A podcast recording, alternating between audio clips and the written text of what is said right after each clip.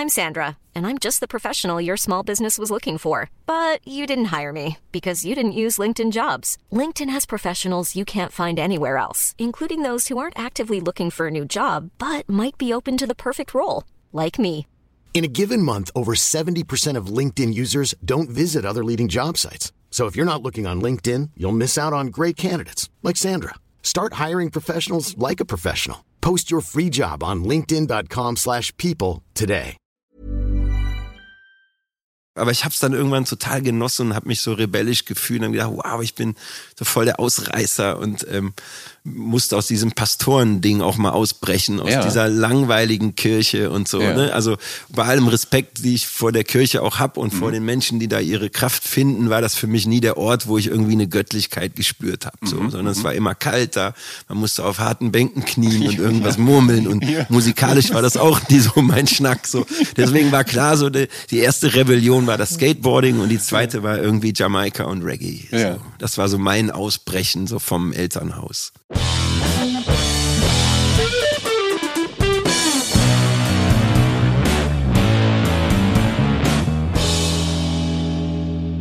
Hallo und herzlich willkommen zu Der Soundtrack meines Lebens. Ich bin Jan Schwarzkamp und ich werde euch in diesem Podcast auf eine musikalische Reise mitnehmen. Eine durch das tönende und klingende Leben meiner Gäste.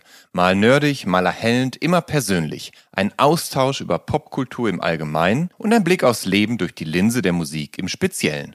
Viel Spaß mit der folgenden Episode.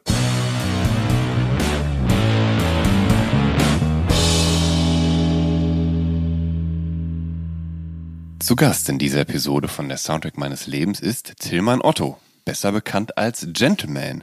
Zur Welt gekommen ist er im April 1974 in Osnabrück, zieht aber noch in seinem ersten Lebensjahr nach Köln und wächst dort mit seinen zwei älteren Geschwistern in der Südstadt auf. Er wird zweimal von der Schule verwiesen und verlässt die dritte dann freiwillig. Schon mit 18 beginnt Tillmann Otto regelmäßig in die Karibik zu reisen, und zwar nach Jamaika, der Wiege von Reggae und Dancehall. Inspiriert von seinem älteren Bruder übrigens, der ihm von dort Mixtapes mitbrachte. Bald beginnt er selbst, diese Musik zu produzieren. Erst als Selector bei einem Soundsystem, dann als MC beim Pow Wow Movement und ab 1992 beim Hamburger Soundsystem Silly Walks. 1997 trifft der Max Herre von der Hip-Hop-Band Freundeskreis auf einer Party. Die beiden schnacken. Herre lädt ihn für den Folgetag ins Studio ein, wo er als Mr. Gentleman seinen ja zum Teil äh, seinen Teil zum Stück Tabula Rasa beiträgt, was äh, ein großer Erfolg wird. Und dieser Erfolg beschert ihm dann einen Planvertrag mit 4Music, dem Label der Fantastischen Vier. Dort erscheinen zwischen 1999 und 2007 Gentlemans erste vier Studioalben Alben und ein Live-Album. Ab 2010 folgen drei weitere Studioalben, ein MTV Unplugged und kooperative Alben mit Richie Stevens und Kimani Marley. Gentleman's Stil ist natürlich Reggae bzw. Roots, Roots Reggae. Da er aber ein äh, ja, moderner Interpret ist, nennt man das auch Modern Conscious Roots. Conscious, also bewusst, auch deshalb, weil Gentleman Ausbeutung, Gewalt und soziale Ungerechtigkeit thematisiert und den Zustand unserer Gesellschaft hinterfragt. Und ja, die Liebe kommt in seinen Songs natürlich auch nicht zu kurz.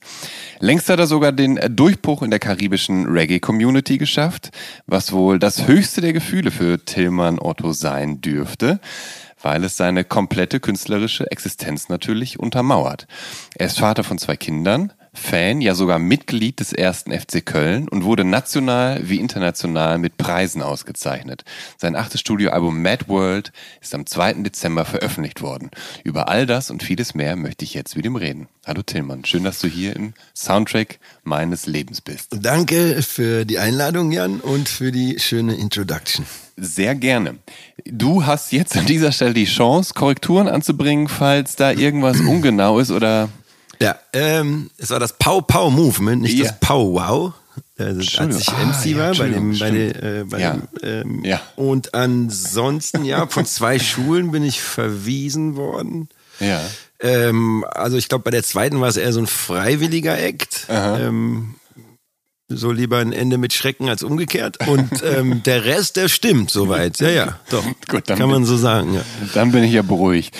Sag mal, nennen dich die Menschen in deinem Umfeld eigentlich äh, Tillmann oder spricht man dich mit Gentleman? an? Nee, Tillmann. Ja. ja. Ja, ja. Also einfach das Gen weglassen. Ne? Ja.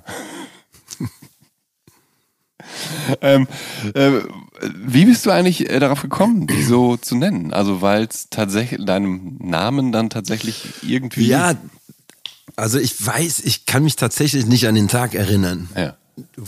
Wo dieser Künstlername geboren wurde. Ich glaube, Ja. das war irgendwie ein Prozess und es hat sich so eingeschleicht. Also es war das ähm, bei meinem ersten Jamaika-Aufenthalt ähm, war es so, dass die Leute gefragt haben, ey, wo kommst denn du her?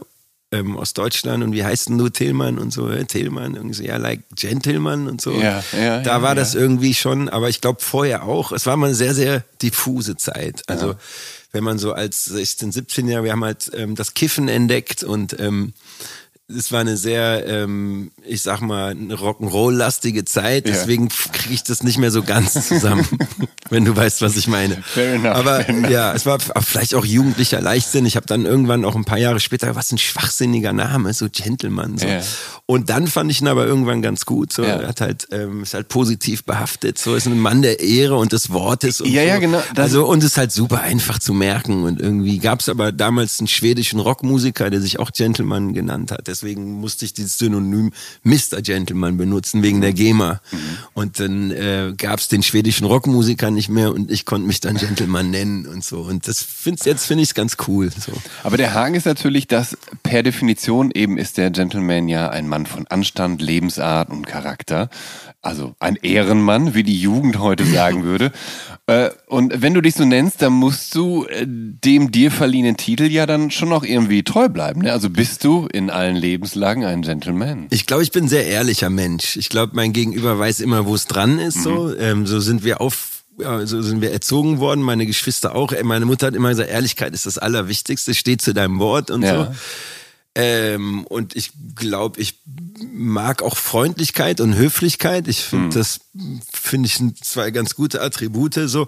Ähm, ich kann natürlich auch anders, aber ich, ja, wie gesagt, ich glaube, ähm, es passt zu mir mittlerweile. Ja. Ja. Ja.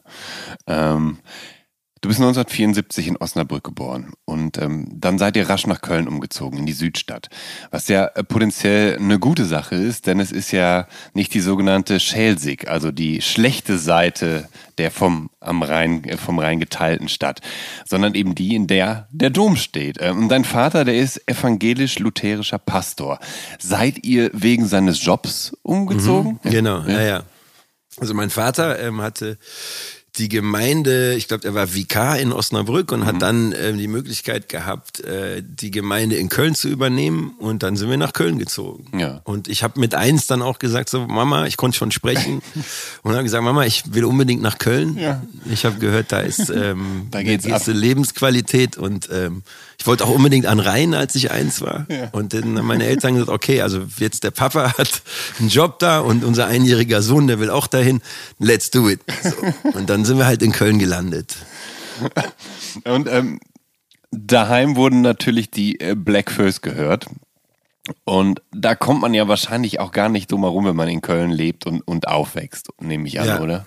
Nee, nee, Also Black Fist gehört einfach zu Köln dazu wie der Kölner Dom, ähm, aber auch Bab und mittlerweile auch Ja. Kassala. Ähm, Ja. Es gibt wirklich gute Kölsch-Rock-Bands, aber für uns war immer so, das Nonplusultra war halt Black Fist. Ja. Also das Songwriting, ähm, die Art und Weise, ähm, die Melodien und so, vergleichbar mit ABBA, finde ich. Mhm. Ist einfach grandios, was die Jungs irgendwie rausgebracht haben. Und immer so herzergreifend. Ne? Ist Ja. Maya Sketche zum Beispiel. Also das Mädchen, was irgendwie, äh, oder der Typ, der sich in Mädchen verliebt und, ähm, und hat einen, einen Kettgar und dann haut sie ab mit dem Typen, der schon Mofa hat und so. Ähm, ähm, losse de Dom in Kölle, den Doje hört dahin und so. Ähm, also jeder Song hat wirklich dieses Storytelling, finde ich, ist ganz, ganz großes Kino. Und Ja. auch heute noch, aber immer auch mit so einer gewissen Melancholie und aber auch mit dem Augenzwinkern und so. Ich bin halt echt wirklich großer Blackfoes-Fan. Und das meine ich gar nicht ironisch, Ja, sondern ja. wirklich so aus tiefstem Herzen. Es ist immer auch ein Stück Heimat und sind auch so meine Roots. Und ich glaube, es findet sich auch immer wieder, so in, auch in meinen Songs. Ich glaube, ähm, jeder Artist ähm, spiegelt immer das wider, was er so in seiner Kindheit, in seiner Jugend auch gehört hat. Ja. Ähm, und ich glaube, Black Föß hat auf jeden Fall einen großen, einen großen Anteil daran. gehabt. Und man, man kommt natürlich auch wenn man in Köln aufwächst, ganz schlecht um diese äh, Karnevals- und auch Karnevalsmusikkultur herum. Also ich, war das auch Teil deines Lebens? Nee, das ist erst später geworden. Also mhm. ich bin jetzt kein Karnevalist. Ich ja. fand früher Karneval aber immer grausam so. Also ja. als Kind natürlich nicht so. Das war dann cool, wenn man sich dann verkleidet hat. Ja, auf dem Rosenmontagszug gab's da halt irgendwie immer Tüten voll mit äh, Kamelle, also mit Süßigkeiten. Ähm, und wir haben das sehr genossen, so, aber als Jugendlicher war das halt wack, so Karneval. die spinnen doch alle und so. Und dieses jetzt auf Kommando fünf Tage lustig sein. Und das, da war ich eher so der Anti-Karnevalist. Und ähm, Bab war dann auch eine Band, die natürlich auch einen großen Einfluss für Kölner und Kölnerinnen gehabt hat. Und Bab und Wolfgang Niedecken sind ja immer auch mit Kristallnacht irgendwie und, ähm, mit ganz vielen Songs kritisch mit dem Karneval mhm. umgegangen. Ja. Ähm, und haben aber jetzt auch ihren Frieden mit Karneval gefunden. Und dann war es so, dass ich vor, ich glaube, wann war das, 2015 oder 16, ähm, bin ich angefragt worden, so auf dem Rosenmontagszug mitzugehen, mhm. auf einen von den Wagen und ja. so. Und dann habe ich gesagt, so, ah, keine Ahnung, jetzt so, hm, war das dritte Mal, dass sie mich angefragt haben. Und diesmal habe ich ja gedacht, wenn ich meinen Sohn mitnehmen kann, einfach ja. um ihm auch mal so, ne, und dann okay. Und dann haben wir das halt mal so mitgemacht und fanden das dann echt cool. So, und waren auf dem mhm. Wagen zusammen ähm, mit Florian Silbereisen. Wow. Äh, und Bringst und, ähm, ja. und haben uns da irgendwie, äh, haben da viel Kölsch getrunken. War, war das dann so ein spezieller, äh, Entschuldigung, ja, aber so ein spezieller Promi-Wagen oder warum waren die alle mit auf eurem wahrscheinlich, Wagen? Wahrscheinlich, ja, ja. Also okay. so, okay. Ähm, und dann sind wir da mitgegangen und also dieser ganze Zug, der ging halt so, ich glaube, drei Stunden. Es ja. kam mir vor wie 20 Minuten. Immer wenn du was genießt, geht ja die Zeit immer super schnell ja. vorbei und ja. umgekehrt auch ähm, langsam, wie früher in einer Mathestunde. So. Und dann kam halt die Krönung. Es war dann, als der der Zugleiter dann am Ende, also wir waren auf dem ersten Wagen, mhm. der fing dann an und der, der, der Prinz Karneval ähm, mhm. vom Dreigestirn, der ja. ist ja auf dem letzten Wagen so. Und dann sind wir dann schon angekommen am Ziel des Zuges und dann sagte der Zugleiter zu mir, hey Tillmann, ähm, der Prinz würde ich gern noch mal treffen und so. Ich so, oh, der Prinz will mich sehen, das ist oh, natürlich die größte Audienz Ehre und so. Ja. Und der kennt dich von früher und ja. so. Und ich so, hä, wer Prinz und so. Und dann äh, der Prinz Karneval war der Holger Kirch, mit dem ich früher Skateboard gefahren habe habe ich gesagt, der mit dem langen Kinn oder was, der ist Prinz Karneval und so.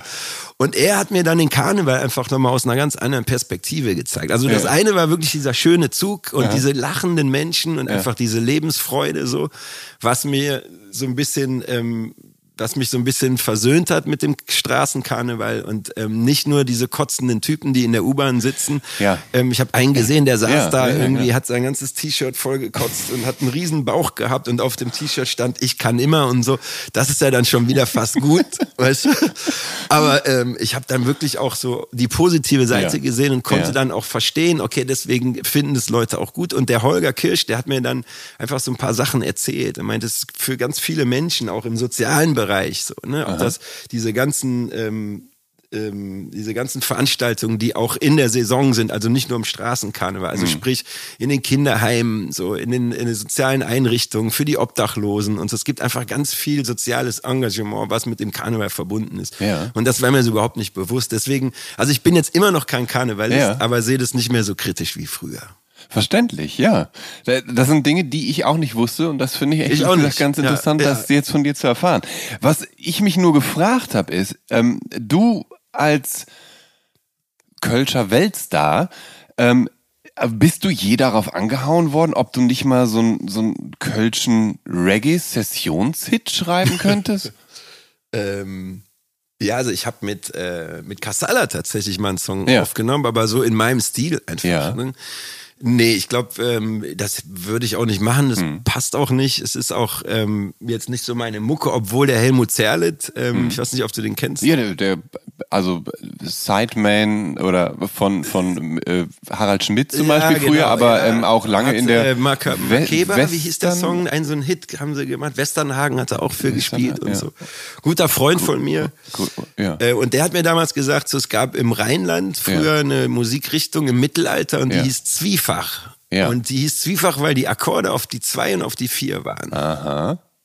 Eigentlich wie Reggae, ne? Aha. So, vielleicht kommt der aus dem Rheinland. Äh, so, äh, Ja. aber wo kommen wir her? Ach so, die Anfrage, Genau, ob genau, ich mal einen genau. Karnevalssong Ja, genau. machen würde. Nee, gab's so noch nicht. Aber Ich mit Kassala hast du mit dann Kassala was gemacht ha- und der- habe ich mal was der, gemacht. Der ist dann Querbeet auch. Ja. Und, also ähm, und mit dem Black Föß bin Ja. ich auch schon aufgetreten und habe auch eine Coverversion mal von dem Black Föß gesungen, aber ich habe jetzt nie selber einen, ähm, einen Karnevalssong aufgenommen. Wobei Kassala für diejenigen, die die Band jetzt nicht kennen, und das sind wahrscheinlich viele außerhalb Kölns oder dem, dem Rheinland, Mhm. die Kassala wahrscheinlich nicht kennen. Es ist, die sind absolute Megastars, was so kölschsprachige Rockmusik angeht. ne? Und Spielen in Stadien so. Die spielen Stadien Ja. und, die, und, die, und die sind, die machen es modern, wahnsinnig e eklektisch, abwechslungsreich auch, Mhm. ich auch, aber ja. alles auf Kölsch, ne? Alles auf Kölsch und auch ähm, teilweise sehr politisch. Ähm, ähm, haben natürlich auch ihren Karnevalshit. Mhm. Ich glaube, das ist auch ein großer Segen, wenn man so einen Karnevalshit Ja, hat. ja, ja, klar. Ne? Also auch diese Saison dann irgendwie, die Jungs haben das auch mit so einem Augenzwinkern mir erzählt. Also in der Saison ist es dann so, dass du ähm, so 10 bis 15 Shows am Tag hast. Immer Genau, so die, 20 genau, die Minuten. ziehen ja von einer Kneipe von in die, in die nächste so, tatsächlich. ja, ja. Also, ja. Und das ist wahrscheinlich, also ja, Respekt so. Ne? Mhm. Aber ich stelle mir jetzt auch ganz cool vor, dann ist es halt so komprimiert und dann hast Ja. du halt den Rest des Jahres, legst halt die Füße hoch. Ähm, daheim gehört wurde zum Beispiel auch Milva, die italienische Sängerin, die hat ja in, in mehreren Sprachen gesungen und ab Ende der 70er eben auch auf Deutsch. Und ihr größter Hit ist wahrscheinlich Hurra, wir leben noch. Der ja sogar von äh, Klaus Doldinger mitgeschrieben wurde, also der von, von der Band Passport und er hat ja auch eben die Tatortmusik geschrieben und so. Äh, hat der kleine Tillmann dazu zu Hause mitgesungen? Ähm, ich glaube, mitgesummt so. Also Ja. meine Mom war halt einfach Ja. riesengroßer Milva-Fan. Ja. So, ähm, und meine Mom hatte wirklich eine sehr diverse Plattensammlung. Also von Black Föß Mhm. Ja. über Milva, ganz viel George Mustaki auch, ähm, ähm, aber auch ganz viel Blues. Ähm, und, ähm, und auch dann gab es tatsächlich auch äh, die erste Bob Marley-Platte und da ist mein Bruder dann drauf angesprungen und der hat dann irgendwie ganz viele Platten geholt und so. Also eigentlich waren die Roots so ein bisschen bei meiner Mom. Ja. Mein Vater, der war irgendwie musikalisch gar nicht so affin und ja, hat halt seine Kirchenlieder gesungen und so, Ja. aber hat jetzt zu Hause privat keine Musik gehört. Und meine Mhm. Mom kann ich mich immer dran erinnern, wir hatten so ein kleines Fachwerk Wochenendhäuschen in, äh, in der Eifel. Mhm. Ähm, und da hatte sie so ihre Ecke und so einen kleinen roten Plattenspieler und hat dann da gesessen und ihren Rotwein getrunken und halt wirklich leidenschaftlich Musik gehört. Und ich weiß nicht, ob Ja. das uns dann auch geprägt hat. Und ähm, so sind wir auch immer eingeschlafen. Es gab einfach immer Musik, so durch meine Mom. Und zu Hause in Köln dann auch. Ähm, deswegen, ähm, also wenn ich mir jetzt so die Plattensammlung auch von ihr angucke, auch dann auch Pink Floyd und Ja, so, ne? Also ja. sehr, sehr vielseitig. Aha. Aber da- das heißt, also wenn man das jetzt mal so auf den Kern Milva, aber das runterbricht. habe ich mal so gesagt, oder? Ich, das, ja, ja, das hast du mir vorher verraten tatsächlich. Ah, okay, ja, ja. ja, ja. Ähm, da, aber wenn man das jetzt runterbricht, bedeutet das, dass deine Mutter an deinem Gentleman-Dasein im Zweifel ver dafür verantwortlich ist. Ich meine, wenn sie Bob Marley angeschleppt hat, dein Bruder drauf angesprungen ist und das Bob Marley-Ding ja. dann erweitert hat und dich damit infiziert hat, geht das letztendlich alles auf deine Mutter zurück, oder? Vielleicht, ja. Also ich glaube, es ist auf jeden Fall, vielleicht hätte ich sonst einen Umweg genommen, Ja, weil ja, irgendwo gut, musst du ja, irgendwann natürlich musst du ja sein, auch ja, mal ja. ausbrechen Ja, und so. natürlich. Aber ich finde sowieso den Gedanken, den du gerade hast, total interessant. Und jetzt umgekehrt, wenn mein Vater mir damals nicht erlaubt hätte, ähm, den Skateboard-Film Skateboarding, so hieß der, glaube ich, Skateboard-Fieber zu gucken, Ja. Dann würde ich, glaube ich, jetzt nicht mit dir hier sitzen und, Und wär- wäre ja. kein Musiker geworden. Ja. Weil durch den Skateboard-Film, Ja. wo meine Mom wiederum gesagt hat, nee, der Junge muss ins Bett, Aha. ich will den unbedingt sehen, habe ich den Film geguckt. Ja. Ähm, wann war denn das? Da war ich so fünf oder sechs oder sowas. Ähm, und war total fasziniert und habe mir ein Skateboard gewünscht zu Weihnachten. Und als ich so sieben war, habe ich ein Skateboard bekommen und bin dann immer Skateboard gefahren. Und mit elf bin ich dann auf der Domplatte gelandet bei den Skatern. Und Ja. da habe ich den Waldemar Fitzschulke getroffen. Ja. Und der war ähm, fünf Jahre älter und hat auf einmal ähm, Dancehall-Tapes aus Jamaika gehabt. Ähm, Aha. Und da gab's dann die Verbindung und dadurch bin ich auch nach Jamaika geflogen, weil ich, ähm, ich- durch den Flado, die Familie, der meinte, pass auf, ich hab deine Ja. Family, also Jahre Ja. später mit Ja. 18 bin ich sofort zu dieser Familie geflogen, wo der Flado, der Waldemar Fitschulke seine äh, Jungs hatte. Ja. Und da war mein erster Jamaika-Aufenthalt und dann kam irgendwann Freundeskreis und durch Freundeskreis kam die Fanta 4. Also eigentlich war es der Skateboard-Film, Ja. der mich dahin gebracht hat. Ich finde es immer interessant, diese Verkettung von Umständen, die dich genau. dahin bringen, wo du gerade bist. Aber klar, ohne meine Mom, die so musikalisch affin wäre, ähm, vieles wahrscheinlich nicht so gelaufen. Jetzt haben wir das, äh, jetzt sind wir relativ weit äh, schon quasi vorgesprungen. Ich würde nochmal zurück und das dann nochmal nach und nach aufdröseln.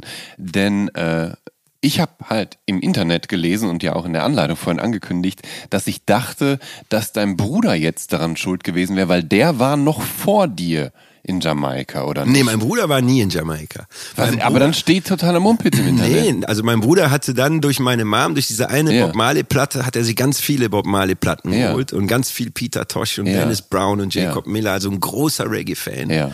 Man hat das sehr intensiviert und ähm, also ich war halt, keine Ahnung, so sechs oder so, als ich dann diese Platte von meiner Mom so mitbekommen habe. Ja. Aber ich war dann so elf, zwölf, glaube ich, als ich wirklich dann ganz bewusst immer die Platten von meinem Bruder gehört habe. Ah, okay. So, ähm, und der mir auch davon erzählt hat. So. Und dann kam aber Waldemar Fitschulke nachher auf Ja. der Domplatte, der diesen modernen Dancehall-Vibe irgendwie Ja. gebracht hat, die Tapes, die er aus Jamaika mitgebracht hat. Und parallel gab es den ersten Plattenladen in Köln und so. Also es war eine Mischung aus der ersten Platte von meiner Mutter, Ja. musikalische Ja. Affinität im Generellen, ähm, mein Bruder, der dann wirklich sich in Roots Reggae verliebt Mhm. hat und Waldemar Fitzschulke, der dann ähm, mir den ersten Jamaika-Aufenthalt sozusagen möglich gemacht hat. Wo, was bei den Skatern natürlich ganz interessant ist, ist, die Skater-Subkultur ist ja relativ offen und da fließt vieles mit ein. Es gibt Metal-hörende Skater, es gibt Punk- und Hardcore-hörende Skater und es gibt offensichtlich auch Dancehall, Reggae und Ja. Ska-hörende Skater und so Ja. weiter.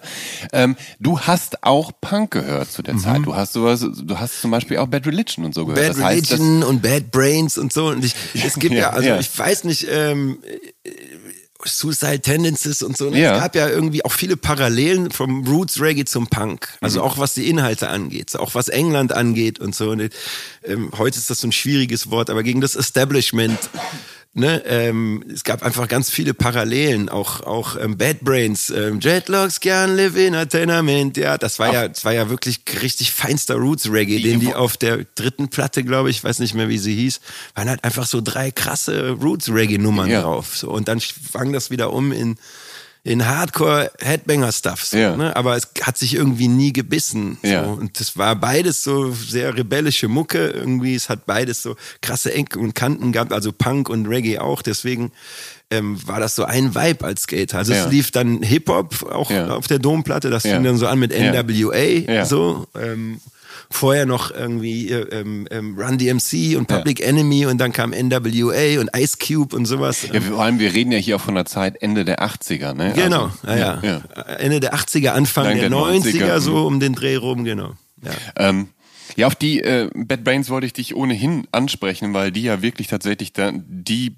die Brückenband sind zwischen klassischem Roots Reggae und Hardcore Punk. Ja. Und das ist ja so faszinierend an der Band, dass sie ja einerseits eigentlich Hardcore Punk erfunden haben, weil sie ja mehr oder minder die ersten waren, die ihren Punk so aggressiv und so anders auch gespielt Mhm, haben und, und, und die ganze Hardcore-Kultur mehr oder minder ja auch äh, da drauf aufgebaut hat. Und gleichzeitig waren es aber, waren sie aber ja Rastafaris Ja, und haben ja, ja. knallhart diese Elemente mit einfließen lassen oder aber konsequent äh, komplett Roots Reggae Songs dazwischen gepackt, was natürlich so klassische Hardcore Punks dann auch ein bisschen irritiert, Ja, vielleicht sogar genervt hat im Zweifel, weil es nicht, weil's, weil die die Genres einfach so weit auseinander gingen. Ähm, wahnsinnig faszinierend. Hast- Aber ich meine, dasselbe war ja auch so ein bisschen mit der Ska-Mucke, das ist ja jetzt Ja. nicht so weit weg Ja. und die Oiskins und Ja, so. ja, genau, ne? genau. Also das war ja vom, da, da konntest du ja auch drauf pogen. Das, Ja, das war ja stimmt. eigentlich jetzt Ja. nicht so ein konträrer Vibe Ja. zu dem, was sie sonst gemacht haben. Wo, wobei man natürlich sagen muss, ne, dass, dass zwischen so einem, äh, ja, zwischen so, so Two-Tone, Ska, Punk und, und, Roots und dem Roots Reggae ist ja schon auch, Schnack. ist schon, ja. ist schon auch wieder ein anderer Ja, Schnack. Aber gut, das ist jetzt, ähm, ähm, Du, wir, wir hatten, na, wir hatten festgehalten, dass du äh, zweimal oder zweimal von der Schule quasi verwiesen wurdest oder einmal freiwillig gegangen bist und dann aber auch die Schule abgebrochen hast. Ja. Und du bist dann mit 18 zum ersten Mal nach Jamaika gereist. Das ist 1992. Mhm. Ähm, und eben angefixt durch die Musik, die du gehört hast und diese Connection von deinem Skaterfreund, ne, der Mhm, eine genau. Familie dort hatte, bei der du dann unterkommen Ja, konntest. genau. Ähm, nun frage ich mich, was denn dein Elternhaus dazu sagte, dass du A, das mit der Schule nicht so hingehauen hat und die, du, die dann auch noch abgebrochen hast und dann aber auch noch auf den Trichter gekommen bist, äh, nach Jamaika zu reisen, was ja auch obendrein noch finanziert werden will. Wie, hat, wie hast du das arrangiert? Es war wirklich eine ganz schwierige Zeit. Ähm, um es so ein bisschen vorwegzunehmen, also mein Vater hat immer so ein Urvertrauen in mich gehabt. Der hat immer, doch, der Junge macht das schon. Okay. Hat doch immer so gesprochen, er spricht immer noch. Also, Ihr macht das schon. Das ist auch so ein Generationsding, Ja. glaube ich, auch wenn ich dann irgendwie drei Monate in Jamaika war und bin zurückgekommen und habe angerufen. Ich so, Papa, ich bin, oh, ganz toll, erzähl's deiner Mutter. So, und, ah, der Junge macht das schon. So. Also da war immer so ein Urvertrauen und dann, komm hier, nimm noch 200 Mark, da hast du ein bisschen Taschengeld. So. Also es war halt immer so... Ähm, aber es war wirklich schwierig, so auch im Nachhinein. Ähm, also ich habe dann irgendwann, gab auch Situationen, wo ich nach Hause gekommen bin, habe meine Eltern gesehen, dass die geweint haben wegen Ja. mir und so. Ne, das Ja. war schon heavy. Also so Ja. wenn du, die die Eltern, die du abgöttisch liebst, die du, denen du extremst dankbar bist, die sich einfach so viel Sorgen machen irgendwie, dass sie wegen dir weinen. So, das war schon eine äh, ne, ne, ne schwierige Zeit auch. Also wie hat das, wie hast du es dann arrangiert, dass, du das dann, dass du das tatsächlich möglich machen konntest, in dem jungen Alter, in dem du warst, dann wirklich da, dahin zu reisen und so? Mhm. Ja. Ich meine, so, so ein Flugticket muss natürlich finanziert Flugticket werden und wurde so finanziert. Ähm, da habe ich im Pitti Prinz gearbeitet. Das war der Club, wo auch nachher Pau Pau aufgelegt hat. Okay. Ähm, da habe ich erstmal Aschenbecher eingesammelt, so mit Ja. 18. Ja. Das, mit 18 fing ich sofort an, da zu arbeiten. Petit Prinz, was ist das für eine Art Pitti von Club? Prinz Ist, ist ein Club Pitti- äh, in Köln auf den Ringen. So, den gibt's leider nicht mehr. Ähm, und da waren so die ersten Reggae-Partys. Ah, okay. So. Ähm, da hat Ja. dann auch schon relativ früh Pau Pau aufgelegt, Ja. immer freitags, so alle Ja. zwei Wochen. Ähm, und da habe ich dann relativ früh angefangen zu arbeiten und dann kam auch Zivildienst so, das war auch noch die Zeit, ähm, wo so ein Taler bei hängen geblieben ist und ansonsten war das damals so, der Flado hat gesagt, guck mal, das ist eine Family, du brauchst im Grunde nur ein bisschen Bucks so und dann gibst du denen am Anfang direkt die Kohle und Ja. die kochen für dich und du kriegst Weed und so und brauchst da eigentlich nichts und so war es dann auch. Also ich habe mich am Anfang sehr, sehr verloren da gefühlt, Ja. also auch wirklich so ein Ort, wo es keinen Strom gibt und Ja. ähm, wo unten ein Brunnen war und du jeden Morgen Wasser holen musstest. Also wirklich so the, the raw life und in so einer Hütte gepennt irgendwie mit ähm, vielen Kakerlaken und Spinnen und so. Mhm. Also wirklich so the rough life. Aber ich habe es dann irgendwann total genossen und habe mich so rebellisch gefühlt und gedacht, wow, ich bin so voll der Ausreißer und ähm, musste aus diesem Pastorending auch mal ausbrechen, aus Ja. dieser langweiligen Kirche und so. Ja. Ne? Also bei allem Respekt, die ich vor der Kirche auch hab und Mhm. vor den Menschen, die da ihre Kraft finden, war das für mich nie der Ort, wo ich irgendwie eine Göttlichkeit gespürt habe. Mhm. So. Sondern es war immer kalt da, man musste auf harten Bänken knien und irgendwas murmeln und musikalisch war das auch nie so mein Schnack. So. Deswegen war klar, so die, die erste Rebellion war das Skateboarding und die zweite war irgendwie Jamaika und Reggae. Ja. So. Das war so mein Ausbrechen so vom Elternhaus. Alles klar.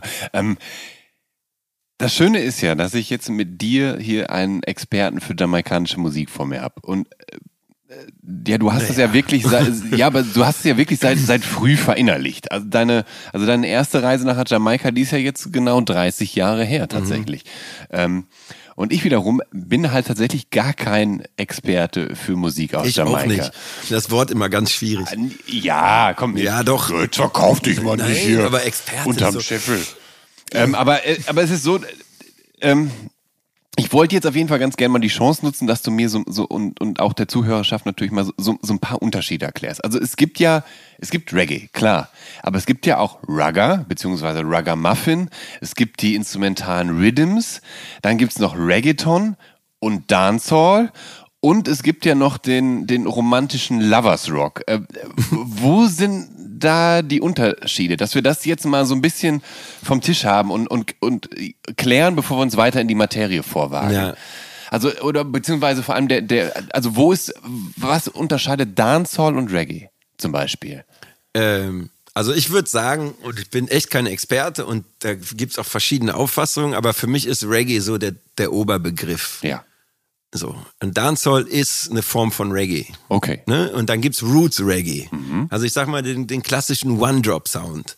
One-Drop-Sound heißt, dass die, Ja. ähm, die Bassdrum und die Chords, die sind auf der 2. So.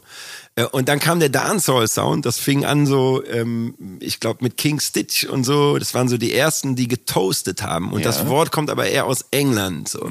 Auch Ragamuffin ist ein Begriff, der eher aus England kommt. So die Diaspora, die jamaikanische Diaspora, wo ja viele in England ähm, gelebt haben, Ja. haben natürlich auch ihre Kultur da weiter ausgebreitet. Und dann fing das an, das DJing, so, was aber überhaupt nichts mit Plattenauflegen zu tun hat, sondern Toast-Style. Also im Grunde Rapping, also nicht mehr melodisch zu singen, sondern wie Yellowman oder Shabba Ranks monoton auf ein Instrumental zu singen. So. Ähm, und daraus wurde dann Dancehall. So, das fing dann auch an, dass es lyrisch auf einmal in eine Richtung ging, irgendwie ähm, ähm, ähm, Street-Style und, und Frauen und ähm, ähm, auch Macho-Gehabe und ähm, auch die, ähm, die ganze Reflexion, was in den Ghettos passiert und so. Ähm, und das hat sich unterscheidet von dem, was Bob Marley gemacht hat, so nämlich, dass er hat ja viel ähm, über Rastafari gesungen, aber viele Love-Songs auch gemacht und so. Er war ja auch sehr, sehr divers so und hat ganz viel verschiedene ähm, lyrical Contents gehabt so. Und dann gab's den Dub, den gab's auch immer. Ah, ja, stimmt, den Dub hab ich komplett vergessen, ja, so, sicher. Das sind ja alles Unterbegriffe des Reggaes so. Und Ja. Dancehall würde ich sagen ist einfach der moderne ähm, Sound so und Roots Reggae ist der traditionelle Sound. Mhm. Und Dub ist, findet sich immer überall wieder, in ganz vielen Genres auch. Und, und, und ist erkennbar durch das Echo, durch viel Echo. Zum Beispiel, ja, ja, ja. Das Space Echo, Ja, ja. also das Gerät, was irgendwie den Sound auch so mitgemacht hat. Lee Scratch Perry und Ja. so waren ja irgendwie so die, die Väter des Dubs. Alles klar. V vielen Dank erstmal dafür.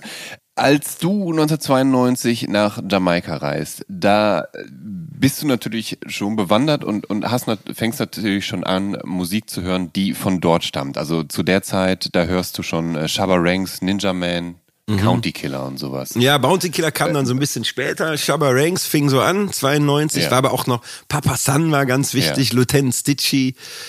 Ähm, Sind das alles Sachen, die du dann von den Mixtapes die habe ich vom Buddies- Flado gehabt. Ja. Das sind alles Sounds, die gab's damals im Saturn noch nicht so, sondern Ja. die hat er so mitgebracht. Im Ja. Mhm. Saturn gab's halt diesen klassischen Roots Reggae. Peter Tosh, Dennis Brown, Ja. Jacob Miller, ähm, Aswad aus England, ähm, Black Uhuru und Ja. so, ne? Also auch viele Bands noch und so. Und dann gab, fing es an, so diese Dancehall-Sessions, Mhm. ähm, dass die Leute in Jamaika halt ihre Boxentürme aufgebaut haben und die B-Seite auf das Instrumental halt angefangen haben zu toasten. So. Und da, da ist so Dancehall geboren. Und dann kam so eine andere Generation von Künstlern und Künstlerinnen an den Ja. Start. Und ähm,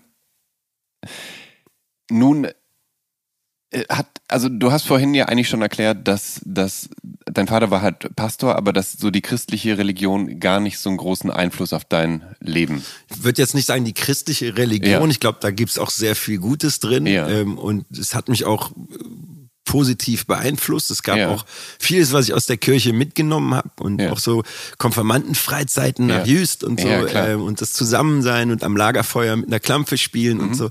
Das war schon gut. Auch die Predigten von meinem Vater waren immer sehr, sehr inspirierend. So. Mhm. Das war, wo er so frei war und wo er so erzählt hat. Und da habe ich immer großen Respekt vor gehabt. Und Mhm. das hat ähm, wahrscheinlich auch irgendwann einen Einfluss auf meine Mucke gehabt. Einfach die Art und Weise, wie er gepredigt Ja. hat. Und wie er den Leuten Kraft gegeben hat durch seine Wörter, wo ich gemerkt habe, was auch ähm, das Wort für eine, für eine Power hat. So.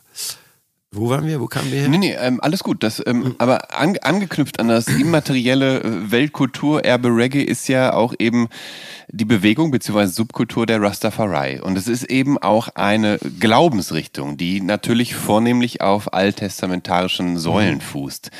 Ähm, und äh, war der Glaubensbezug innerhalb dieser Musik auch irgendwie relevant für dich? Nee. Also, weil, ja, aber weil dein zweites Album äh, also von 2002, das heißt ja Journey to Yah. Und Yah ist ja eine hebräische Kurzform für Gott, also von Yahweh. Von Jave, genau. Oh, Genau. Äh, wie- die, ja, wie die alten Israeliten, also Mhm. die Israelites das ja. genannt, die ihn genannt haben. Ähm, das heißt, äh, wenn du die Journey to auf die Journey to Ja gehst, dann gehst du ja quasi auf die auf die auf Reise die zu Gott. Ja. Und ich bin auch ein gläubiger Mensch, mal ja. mehr, mal weniger. Ja. Also ich bin auch zwischendurch immer wieder Atheist so.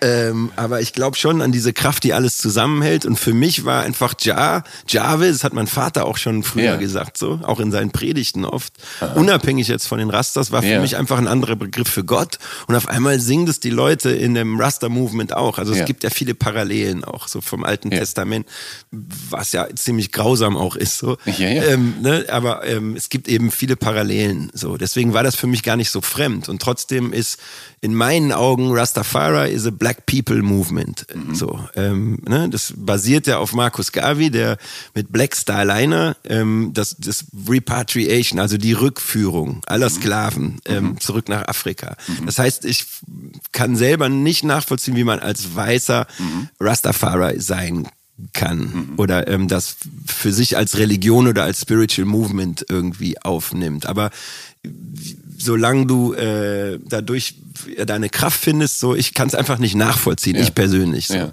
Ich judge das jetzt nicht, aber mhm. das war nie meins. Ich habe ah, nie yeah, Rastafari. Yeah. In irgendeinem Song gibt's nicht einen, es gibt nicht einen Song, wo ich Rastafari sage. Ja. Ne? Deswegen.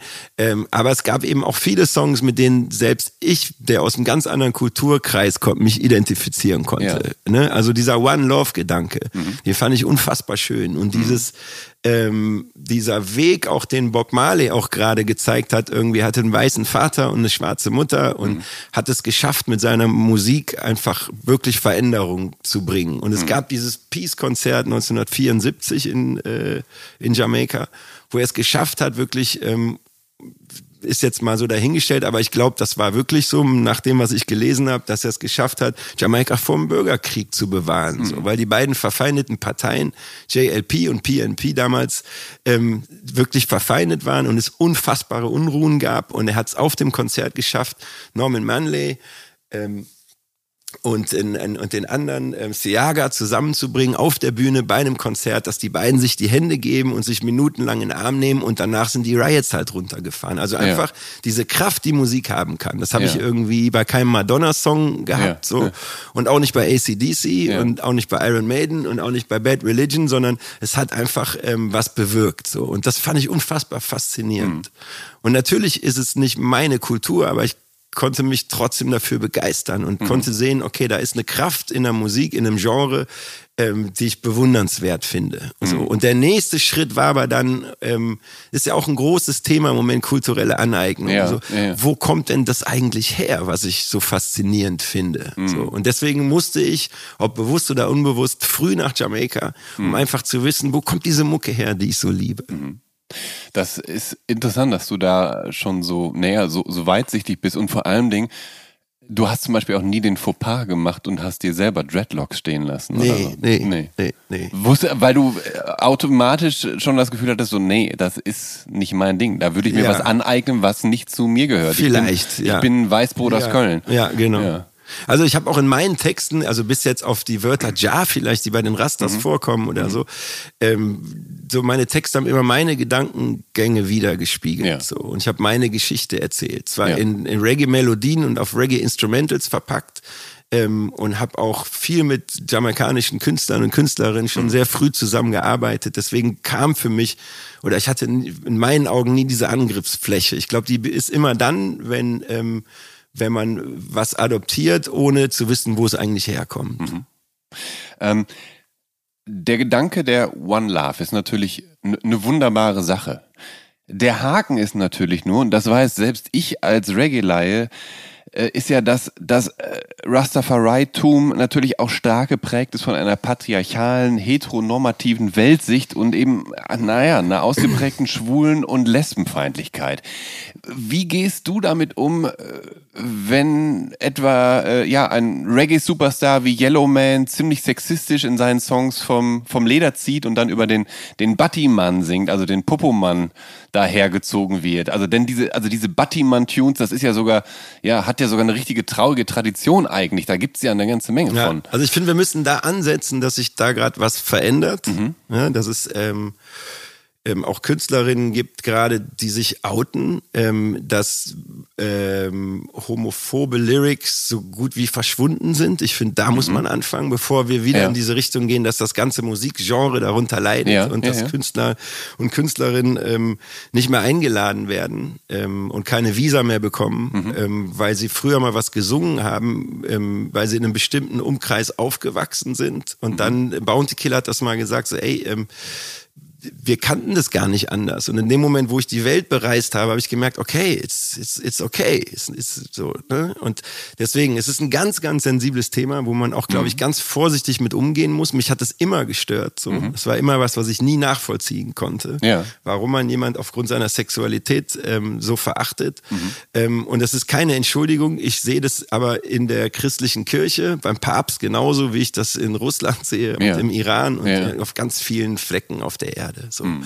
Und das jetzt nur auf Reggae zu reduzieren, finde ich immer ein bisschen einseitig. Nee, nee, nee. Ich meine, das war jetzt nicht ja, dein ja, Ansatz, ja, aber du merkst schon, also Da, da, das ist ein, ist ein Thema, ähm, was auch sehr ausgeschlachtet mhm. wurde schon. Und ich glaube, auch wenn es ein langsamer Prozess ist, es findet eine Veränderung statt. Und mhm. da wünsche ich mir, dass das eher gesehen wird, als immer wieder dieses Homophobie-Thema. Mhm. Äh, und jamaikanische Künstler sind alle homophob. Aber das ist, aber das ist ja dem, gut zu wissen, wenn, ist, genau, wenn jemand wie, wie du sagt, da findet eine Veränderung statt. Ja, die ist sehr, sehr ähm, langsam langsam und noch zu langsam. Homophobie ist ja. leider noch sehr ausgeprägt in ja. Jamaika. Ja. Ähm, und es ist, glaube ich, gesetzlich immer noch verboten, mhm. Mann und Mann in Hand, äh, Hand, Hand in Hand zu laufen. Mhm. Ähm, aber ich glaube, es findet eine Veränderung statt, auch wenn sie zu langsam noch stattfindet. Mhm.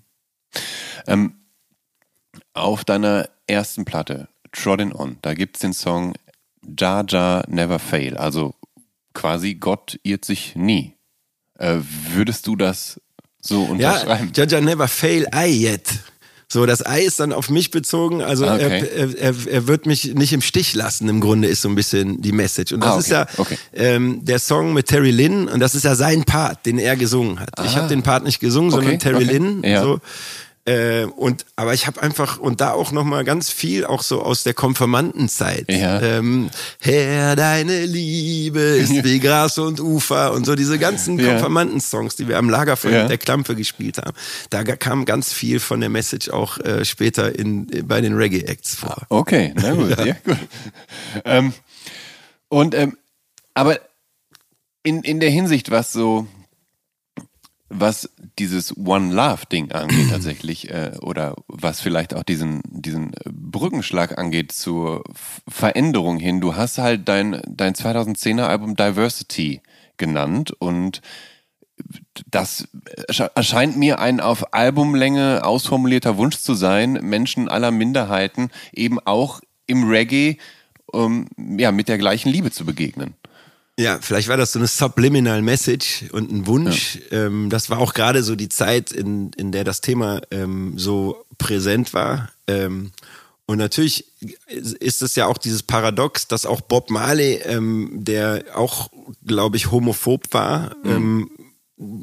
Aber gleichzeitig über diese Diversity auch immer gesungen hat und über ja. diesen Liberalismus und ja. alle Menschen sind gleich, egal welcher Kulturkreis und welche Sexualität und so. Und das war ja immer so ein bisschen das Paradox. Ja. Der Grund aber, warum ich das Album so genannt habe, weil es einfach von der Musik her sehr diverse war. Ich wollte erst ein reines Roots-Reggae-Album machen und bin nach Jamaika geflogen und dann kam auf einmal so Hardcore-Dancehall-Kracher dazwischen, den ich auch so geil fand und dann gab es auf einmal einen Dub-Song und das war irgendwie, hat es überhaupt keinen roten Faden mehr gehabt. Und dann habe ich mir gedacht, warte mal, ich nenne das Ding einfach Diversity. Ja. Ich finde schön, dass es ja. dann auch so interpretiert ja, genau, wurde. So hätte, so hätte ich aber der Ansatz war ja. eigentlich ein anderer. Ja. Also, aber es macht beides Sinn. Nee, aber weil du, weil du ja auch, du hast zum Beispiel einen Song auf der Platte, der heißt Change. Mhm. Und dann hast du aber auch einen Song mit irgendwas mit Don't, jetzt habe ich es nicht notiert, irgendwas mit Don't Change. Ach, nothing a change. Ja. Nichts, nichts verändert sich ja, und, und dann gibt's aber auch Changes. Ja, genau. Ja. So, genau so. Ja, ja, ja genau. Ja. Also das Leben ist voller Paradox. ähm, deine musikalische Laufbahn, die beginnt als Selector beim Sound System Seven Star. Ähm, was ist der Job eines Selectors? Na, der Selector ist der, der die Platten auflegt, der also mhm. selected, welche Musik läuft. Wo ist der Unterschied zwischen DJ und Selector? Ähm, der Selector ist nicht der DJ, sondern der DJ ist der, der toastet, der praktisch singt oder rappt. Aber ich dachte, das ist der MC. Der MC ist der Anheizer. Meine Güte, okay. Also der MC ist derjenige, der äh, die Leute anheizt. ja, okay. So, der Selector legt die Platten auf Mhm. und der MC sagt irgendwie, wollt ihr noch mehr? One more time, pull Okay. up that thing. Also der- der und der MC DJ ist- ist, dann derjenige, der auf die Instrumentals meistens Ah, okay. gesungen hat. Okay. So. Okay, das heißt, du warst Selector und das heißt, du warst. Nee, ich war MC. Ach so. Ja. Ja, aber ich dachte, beim Soundsystem Seven Star warst du doch Selector. Nee, ich habe nicht aufgelegt, sondern ich habe am Mikro Ja. äh, Aber guck, dann hat, gemacht. aber dann hat das, das Internet da schon wieder gelogen. Ja, das, aber ist doch, das ist doch ja nervig. Das ist ja Das total ist nervig. Ja, ähm, es lügt ja dauernd. also gut, dann, dann hast Aber dann, das halt, ich glaube, das ist gar nicht bös gemeint vom. Internet. Das ist natürlich auch, ähm, sind Begriffe, die ja in einer anderen, im anderen Musikgenre einfach ähm, eine ganz andere Definition haben. es gibt übrigens auch noch den Operator. Was macht der denn? Oh, der Operator ist der, der äh, die Soundeffekte macht, soweit ich weiß. Ich glaube, der ist derjenige, der da mal so ein Echo reinhaut Ah, irgendwie okay. und mal so ein macht und so. Und der auch, glaube ich, die Kabel alle miteinander Ja. verbindet und so. Der ist, glaube ich, so für das Organisatorische, für den Aufbau und für das Dubben vielleicht. Aber hey, ganz ehrlich, so ganz Ja. genau gibt's auch keine Definition dazu. Aber das heißt, so eine Art perfektes Soundsystem wäre dann ein MC, ein Operator, ein Selector. und ein Sänger, sagen wir mal, anstatt. DJ, weil Ja, es gab ja auch ja. die Sänger. Ja. Ne? Also ähm, Ja. ein, ja. ein, Oder, äh, ein oder, Rainy Wonder genau, oder, so. Genau. Also, also ein Toaster, ein Toaster- Sänger, ein Toaster DJ. der kommt wieder aus England, so. Die haben dann nochmal andere Begriffe. Ja. Krass, mein Gott. Ähm, das ist, das ist echt kompliziert. Das ist gar nicht so einfach, wirklich. Ähm, genau, du bist dann äh, eine Weile in, in Köln aktiv. Ähm, du produzierst dann, wie heißt, Pau, das Pau, Pau, Pau Pau. Power Power Movement, genau, genau. Und da- das produziert über einige Jahre hinweg auch diverse Mixtapes. Wie sah das aus? Warst du da dann auch Teil von und hast da mitgemixt oder? Nee, also ich war immer derjenige, der ähm, auf den Partys am Mikrofon angeheizt hat. Okay. Und dann habe ich mich immer mehr getraut, auch mal irgendwie eine Strophe auf ein Instrumental zu singen, Ja. also auf ein Beat. Ja. So. Und der Ingo von Pau Pau, ähm, so der Chef von dem Soundsystem damals, der hat halt Mixtapes gemacht. Mhm. Das heißt, der hat die Platten irgendwie auf Tapes gemacht und hat die verkauft. So. Ähm, Okay. so. Ja. Also ich war eigentlich nur derjenige, der ähm, das Mikro mal genommen hat und angeheizt hat und so. Ich wurde als MC dann aber auch gebucht bei Silly Walks. Das war ein Soundsystem aus Hamburg, Hamburg. genau. Und Äh, zwar und ganz ähm, am Anfang war es eben Seven Star. Ja. Seven Star Ja. war von Waldemar Fitschulke, dem Skater, von dem ich Okay, vorhin okay. gesprochen habe. Ah, Der hat verstehe. wirklich einen großen Boxenturm von Zeck gekauft damals Ja. Und hat halt dann irgend auf, unter, der Deutzer Brücke irgendwie äh, in Köln ähm, Platten aufgelegt. Und das hat Pauper auch gemacht unter der Südbrücke. Da haben wir ihm einen Generator gemietet und ähm, haben die Platten, die wir aus Jamaika mitgebracht haben, da aufgelegt. und äh, City Walks, das muss so um 1992 herum gewesen glaub, sein. Also, die, also genau, das erste Ding war, ich glaube 93 oder so, aber die ersten Aufnahmen, ähm, weil Silly Walks auch produziert hat, genau Ja. wie Pau Pau später auch. ja. Ähm, zum Beispiel der Song Superior ist von Pau Pau produziert. Ähm, die sind nach Jamaika geflogen und haben Ja. mit Musikern zusammen dann dieses Instrumental gebaut, worauf ich nachher gesungen habe. ja.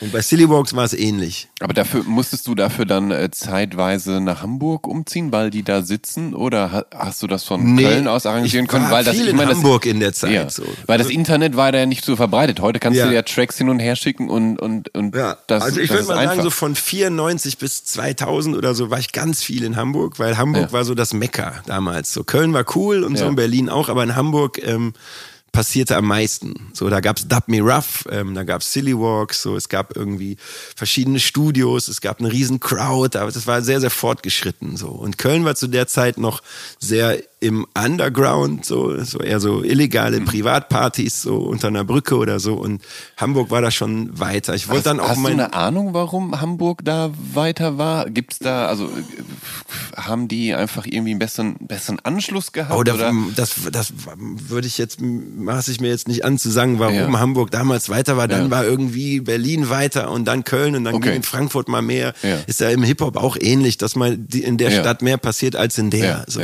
Aber es ging halt schon so, das war so die Zeit Mitte der 90er bis so ähm, Anfang der Nullerjahre, dass einfach diese Dancehall-Reggae-Subkultur, die Soundsystem-Kultur immer größer wurde. Ja. So. Und dadurch habe ich dann eben Max Herre getroffen, weil ich mit dem City Walk Sound System dann einen Auftritt in Stuttgart hatte. Ah. In der Radiobad.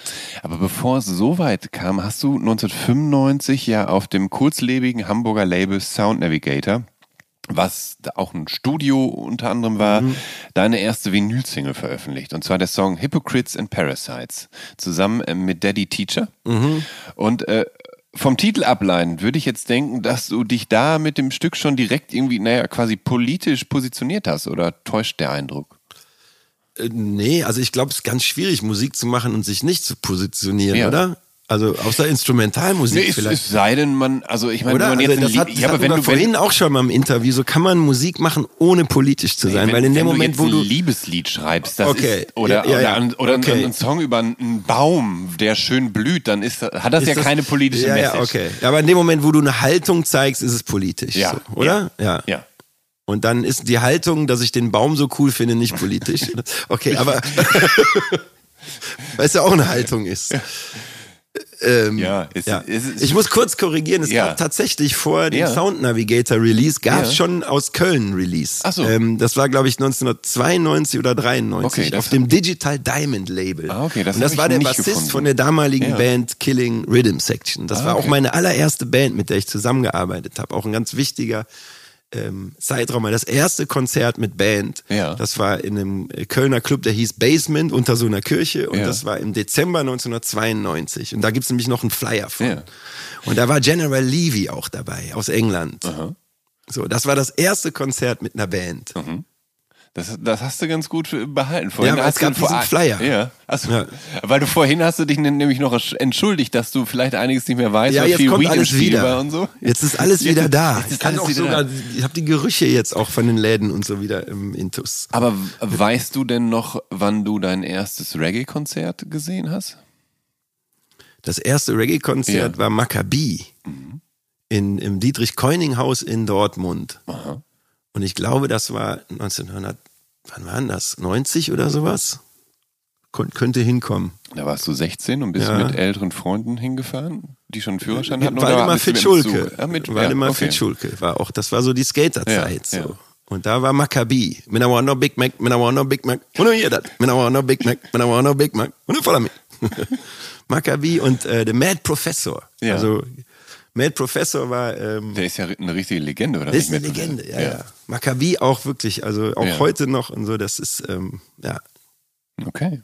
Ähm, hast du denn auch in deiner, ich meine, in dieser jungen, prägenden Phase, warst du, ich meine, wie gesagt, wir haben drüber gesprochen, du hast auch Punk gehört und Bad Religion und so, hast du auch Artfremdes gehört? Also nicht nur Reggae, sondern warst du auch auf Konzerten anderer Künstler Ja, zu also der Zeit? mein Ich meine, allererstes das- das- Konzert, das, das, Gute war kein Reggae-Konzert, Ja, ja. so, sondern das waren die Ärzte.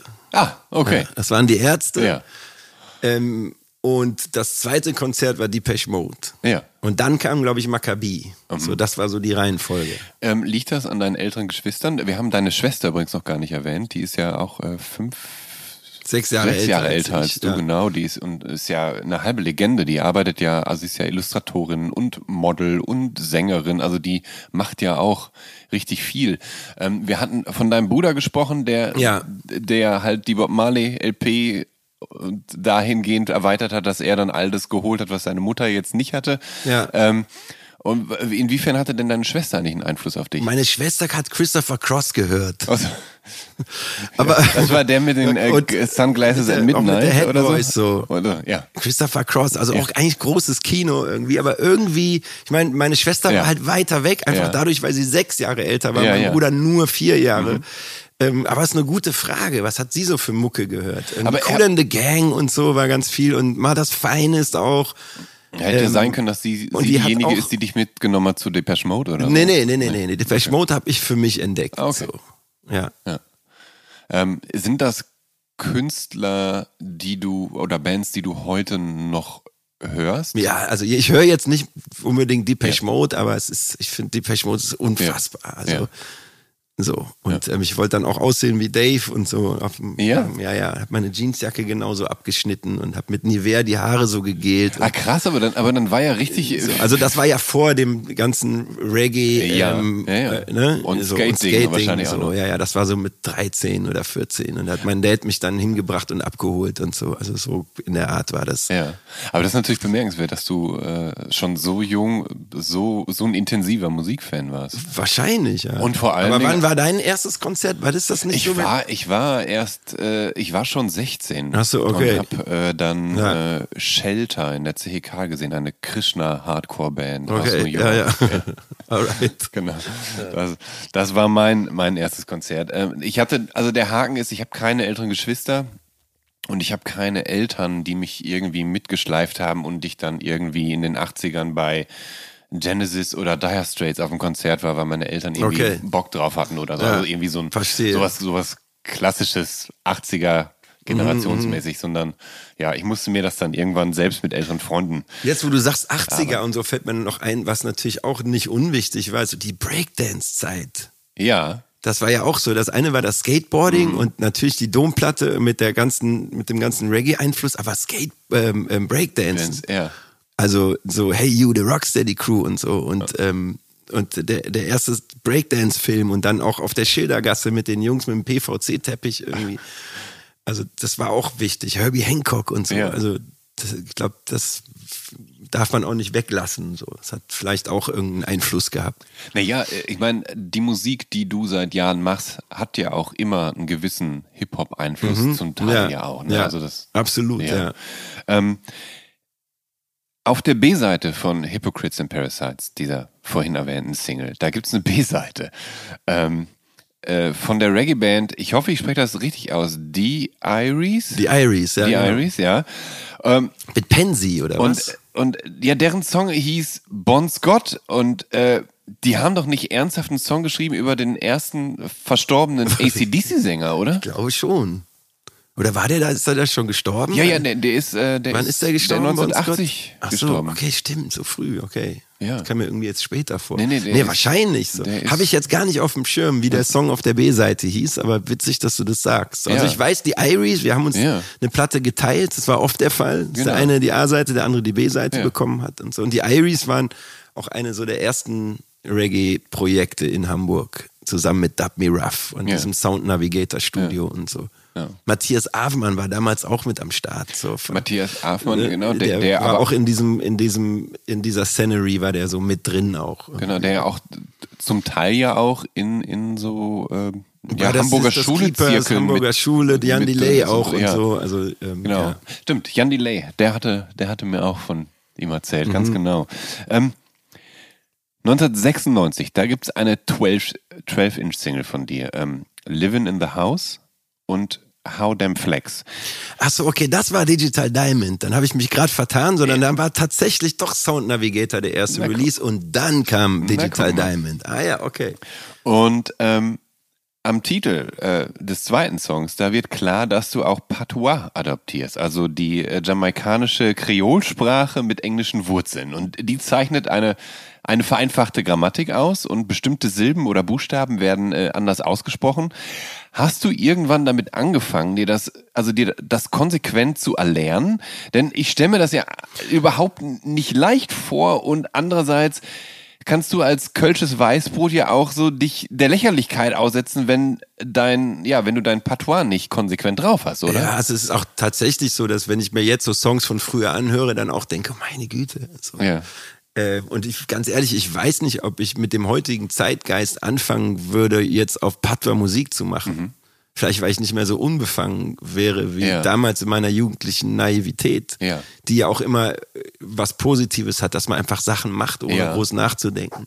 Zumal es damals nicht diese ähm, diese Internetblase gab Ja. und auch auf Konzerten und so alles das, was du gesagt und getan hast, das blieb halt in diesem Raum und war Ja. nicht für immer abrufbar. So. Ja. Das war halt irgendwie so ein sehr freies Gefühl. Und, Und man ich bin einfach aber, wie gesagt, was man cool fand. ne? ja, ja. so, ohne sich jetzt groß Gedanken darüber zu machen. So. Und natürlich finde ich die ganze Diskussion um die kulturelle Aneignung. Mhm. zum einen Teil auch sehr gerechtfertigt. Ähm, wenn sie dazu führt, dass wir mehr uns, uns mehr uns mehr zuhören und ähm, Respekt und Anerkennung zeigen. Aber wenn sie dahin führt, dass wir uns einschnüren und mhm. einengen und nichts mehr dürfen und so, ja. dann ist es, glaube ich, eher ein Rückschritt. So.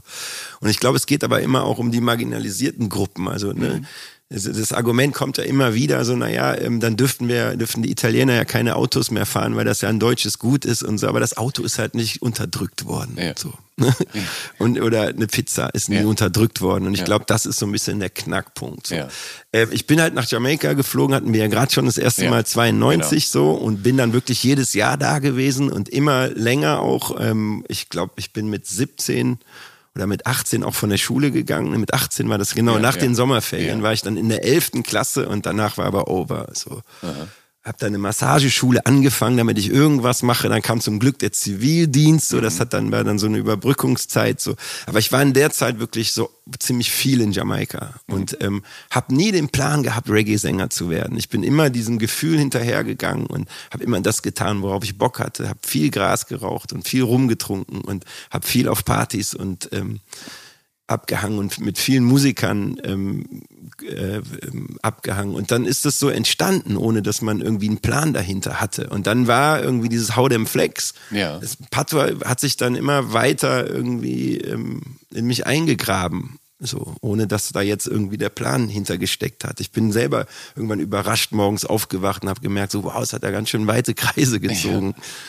Und wie kann das denn eigentlich sein und so? Ja. Als, ähm, äh, gewöhnt, also wenn du so oft da warst und dort dann auch so geredet wird, fängst du, also fängt man dann an, sich das ein bisschen so an, anzugewöhnen, dass da, dass man einfach so die, naja, die Sprachmelodie dann so quasi adaptiert, mit übernimmt. Also ich meine. Ja, ich glaube, jeder ist da anders so. Ja. Ähm, ich, ich weiß, also ich finde das, mein, mein Vater, der hat dann auch immer, wenn wir dann so im Rheinland mit so urkölschen Typen ja. unterwegs waren, hat er auf einmal so einen kölschen Singsang ja, gekriegt. Natürlich, so. ja, genau. Und er hat sich dann halt angepasst, so. Ja. Ähm, und manche sagen, das ist verwerflich, weil man ja von sich weggeht und andere mhm. sagen halt, aber es ist doch irgendwie auch eine, eine Form von Respekt, so. Ja. Ähm, obwohl sein Kölsch immer jetzt nicht so optimal war, so, ne, aber er hat es einfach irgendwie, ich glaube, so, ähm, was ich meine ist, ich habe da, ähm, ja, ich glaube, das ist auf so eine ganz natürliche Art und Weise auch passiert. Hm. Ähm, du hast irgendwann mal angefangen, äh, dir autodidaktisch äh, Klavier beizubringen. Ich weiß jetzt nicht, wie weit das gegangen ist, aber war das damals zu der Zeit, als du als Gentleman Musik gemacht hast? Und war das dann so ein bisschen so eine Kompositionshilfe für dich? Oder? Das kam relativ spät. Also ich glaube, das Klavier, ich habe ähm, irgendwann habe ich mir einen Flügel gekauft, so, weil ähm, weil einer mir gesagt hat, wenn ja. du dir einen Flügel ins ja. Wohnzimmer stellst, dann spielst du auch da drauf. So. Und allein deine Kinder, wenn bei dir ein Flügel steht, auch ja. wenn du jetzt nicht Klavierunterricht hast oder Klavier spielen kannst, die Kinder, das ist so ein Ding, wo du immer dran gehst. So. Und so war es auch. Und irgendwann habe ich gemerkt, im Gegensatz zur Gitarre, mhm. so, ähm, ich hab, bei der Gitarre bin ich nie weitergekommen und irgendeine Flosse war immer da, wo sie nicht sein sollte. Und beim Klavier habe ich auf einmal gemerkt, so wow, und dann sagt meine Frau auch so, hey, this sounds really good und so. Aha. Und dann habe ich halt gemerkt, okay, ich kann wirklich ähm, durch ein Klavier, durch einen Akkord, der auf einmal passiert, ähm, durch bestimmte Handbewegungen, so kriege ich eine Idee für eine Melodie und ja. so. Und es war und dadurch sind ganz viele Instrumentals nachher entstanden, dass ja. ich bestimmte Akkorde gespielt habe genau. und bin damit zu meiner Band gegangen und die haben es dann richtig geil gemacht. So. Aber es war so, es kam so aus meinem Vibe raus ja. und habe darauf dann irgendwie auch geschrieben und ähm, es kamen einfach viele Melodien, deswegen war Klavier immer, da konnte ich immer viel mit anfangen und zumal auch bei uns in der Kirche früher stand auch ein Klavier. Und ich bin auch immer in die große Orgel gegangen und so, also da gab es immer schon einen Bezug zu. Als Selector in Sound System, in Sound Systems, da, da, da braucht es natürlich auch musikalisches, musikalisches Material, mit dem man eben arbeiten kann. Ähm, sprich Platten. Und wir reden hier vom Anfang der 90er. Da reicht es ja nicht, so einen, einfach nur so einen Laptop dabei zu haben und da ist halt alles digital drauf, was man so braucht, sondern man muss ja wirklich dann eben von Berufswegen her Plattensammler sein. Und ähm, wie ist das bei dir? Bist du je Plattensammler gewesen? Hast du angefangen dann, auch gerade auch wenn du in Jamaika unterwegs warst, äh, da deep zu diggen? Ja, ich habe immer ähm, ein paar Platten mitgebracht. Aber ich war nie so konsequent wie die Selector. Also wie der Olli Waschrader von Silly Walks oder der Ingo von Paupau, die wirklich Ja. ähm, fanatisch waren. Und ich glaube, Ja. das musste man auch, um dann irgendwie eine, eine, eine, Auswahl zu haben. Klar. Und das waren ja immer die Seven Inches so aus Jamaika. Ähm, deswegen, ich war ja nie ähm, in eurer Sprache DJ, ne? Ja, ja, also ich ja, habe ja ja. nie Platten aufgelegt, Ja. sondern ich war immer derjenige am Mikrofon, der Okay. Mhm, angeheizt hat und der über die Instrumentals gesungen hat. Deswegen war das nie mein Part. Okay, okay, gut. Ja. Aber ähm, als Fan von Reggae und Co. Ähm, hast du da trotzdem eine ne stattliche Sammlung? Weil Nee, du also, einfach das, so. also ich würde mal sagen, so wie unter deinem Fernseher. Also so, Okay. ja, und habe auch viel aussortiert und so. Ja. Ähm, ich hatte ganz viele Mixtapes immer. Ja. Das war so mein Ding. Ja. Stimmt, das ist natürlich auch ein ganz wichtiger Teil dieser Kultur und äh, diese Tapes, die gibt's dann wahrscheinlich dann. Tapes in- gab es in- immer in- an jeder Straßenecke Ja. in Kingston. So, waren der Ja. Cassette Ninja hieß derjenige zum Beispiel, ein ganz Ja. bekannter Dude, wo auch alle immer hingegangen sind. Und da hat man halt Live-Konzerte bekommen auf Ja. Kassette und die neuesten Platten irgendwie auf 90 Minuten TDK-Kassetten und so. Und das war, das war das Größte. Da hat man dann irgendwie einfach ähm, ganz viele Kassetten mitgebracht. Aber Platten habe ich nie wirklich so fanatisch gesammelt wie jetzt andere. Ist das auch so, dass junge Talente ihre eigenen Mixtapes auf der Straße anbieten? Also ich habe sowas, ja, in, in der einen oder anderen Großstadt, also sowohl in Deutschland als auch in Amerika erlebt, dass halt irgendwelche Hip-Hopper da stehen und Ja, dir ihre, ihre, ihre gebrannten Rohlinge dann in die Hand drücken. Habe ich oder so jetzt nicht, ich weiß, was du meinst, Ja. aber in Jamaika war es eher so, dass, ähm, dass die Leute die Kassetten verkauft haben. Hm. Wenn man Glück hatte, ist man dann auf so eine Kassette draufgekommen. Ja, ah. Ja. ähm,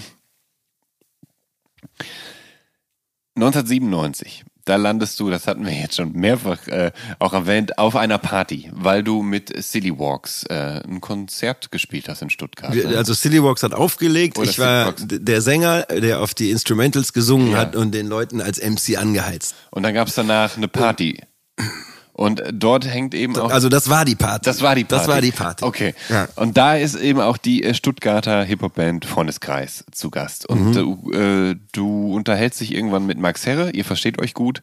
Und zwar so gut, dass er dich für den nächsten Tag ins Studio einlädt, wo du dann eben neben Mellowback im Freundeskreis-Song Tabula Rasa zu hören bist. Und ähm, der Song schafft es, glaube ich, bis auf Platz 13 in die Charts. Mhm. Und ist aber halt ein großer Erfolg, vor allem dein erster großer Erfolg. Ähm, würdest du dieses Zusammenkommen, dieses Treffen, diese, ja, dieser Freundeskreis, der da entsteht, äh, würdest du das als Wendepunkt in deiner jungen Karriere bezeichnen? Ja. Es war schon so eine Art Sprungbrett. So. Also ich weiß nicht, es ist immer schwierig zu sagen, wenn das nicht passiert wäre, Ja. dann wäre vielleicht was anderes passiert. Ja, so. Aber es war auf jeden Fall ähm, ein großer Schritt in die Richtung, dass ich die Möglichkeit hatte, ähm, dann auch mit Freundeskreis zu touren, weil der Song eben so durch die Decke gegangen ist. Und wir haben in Ghana das Video gedreht und es war ein Überraschungserfolg für alle, weil das sowohl von der Produktion als auch vom Video auf Super 8 gedreht ähm, total unorthodox war, zu dem, was so gerade in den Charts war. Und es war einfach ein total frischer Wind und alle waren mega überrascht, dass das Ding so einen kommerziellen Erfolg hat. Ja. Und es hat, glaube ich, ganz vielen Leuten auch in der Musikbranche Hoffnung gemacht, dass man auch Mucke machen kann mit Ecken und Kanten und Ja. sich nicht anpassen muss und trotzdem damit erfolgreich sein kann und so. Und dadurch, durch diese Touren mit Freundeskreis, wo ich und die waren ja mega erfolgreich damals so und haben auch so Rock im Park und Rock im Ring, am Rock am Ring gespielt und ich durfte halt mit und hab, durfte dann so zwei Solo-Songs singen ähm, und habe eben den Tabula Rasa Song gesungen. Da war damals Afrop mit und Seku Ja. und Joy Denalani und ähm, diese FK All-Stars und Stress, der Rapper aus Frankreich und Deborah aus der Schweiz und Genau, so. Es war halt so ein Kollektiv. Unique. Genau, Ja. Sons Unique, sehr gut. Und das war halt so ein Kollektiv von Künstlern und Künstlerinnen ähm, zusammen mit dieser Band, mit den unfassbaren Musikern. Es war ein Riesengeschenk und Mhm. das war wie so in so einem Traum. Also es, es war völlig surreal, Ja. dass ich auf einmal so von diesen Underground-Partys unter der Brücke auf einmal auf der Bühne stand, so vor 40.000 Leuten bei Rock am Ring und Ja. wir haben da Tabula Rasa performt und alle Leute singen das Ding mit. Und also das war auf jeden Fall ähm, ein Sprungbrett. So. Ja. Und dann kam natürlich auch ähm, durch diese beiden anderen Songs, wo ich die Leute, ich glaube, ich war immer ein sehr guter Performer Mhm. so ähm, und konnte die Leute immer, mir hat mich auf der Bühne immer wohl gefühlt so. Ähm, und dann ist halt, sind die Fantas eben auf mich aufmerksam geworden. Und gesagt, okay, hier, wer ist denn dieser Gentleman und so, ey, wir haben Bock, hast nicht Bock mal irgendwie ein Album zu machen und das würden wir gern mit dir machen und so. Und dann ähm, haben sie mich nach Jamaika geschickt, weil klar war so, okay, das soll ein Reggae-Album werden, ähm, aber in, in der Fusion mit ein paar Rappern zusammen. Ja. Und damals waren noch die massiven Töne drauf und Afrop und Freundeskreis Ja, und so. genau. Aber auch Terry Lynn, das war ja dasselbe Album Ge- und, und Red Rose und Richie Stevens. Genau, das, das Album, dein erstes Album sieht nach richtig viel Arbeit aus. Also es sind haufenweise äh, Features und Gäste dabei. Äh, Fast jeder Song hat einen anderen Produzenten oder ein anderes Produzententeam. Mhm, ja. Äh, Du hast zig MusikerInnen dabei. Also es wirkt so ein bisschen wie so ein Jetzt geht's um alles Moment. Es kann natürlich täuschen. Ähm, Ich, ich hätte an deiner Stelle Angst gehabt, dass bei dem ganzen Aufwand, der da für dein erstes Album geleistet wurde, äh, hätte ich Angst gehabt, dass die Leichtigkeit vielleicht drunter leidet, weil du so viele Nee, die Leichtigkeit Fäden, war damals. Fäden zusammenhalten Ja, ich glaube, musst. ich habe mir so gar keine Gedanken gemacht. So. Okay. Und ich glaube, das war auch gut. Und das war die Leichtigkeit, die dann irgendwann, glaube ich, flöten geht. Dann kommt irgendwann die Erfahrung Ja. dazu. So. Aber das war dieser Newcomer-Vibe. So, es ist ey, auch One-Takes teilweise Ja. irgendwie. Und in Jamaika total chaotisch aufgenommen. Wir sind da hingeflogen und haben uns das gelbe Seitenbuch genommen und haben die Studios angerufen und keiner hat zurückgerufen, warum auch und so. Und irgendwann kam Richie Stevens, das war so der erste Produzent, der mit mir gearbeitet hat und der kam dann ins Hotel und meinte, ey, sing mal was vor und ich habe was vorgesungen, der fand das cool und am nächsten Tag waren wir im Studio und dann ähm, war auf einmal Bounty Killer da und dann ging irgendwie alles super schnell. Aber ich glaube, das war eben genau diese Leichtigkeit, nicht groß nachzudenken. Ja. Ist das jetzt cool? Wie kommt Ah, okay, das bei den Leuten okay. an? Sondern es Ja. war so, wow, ich kann jetzt ein Album machen und hau jetzt einfach raus. So.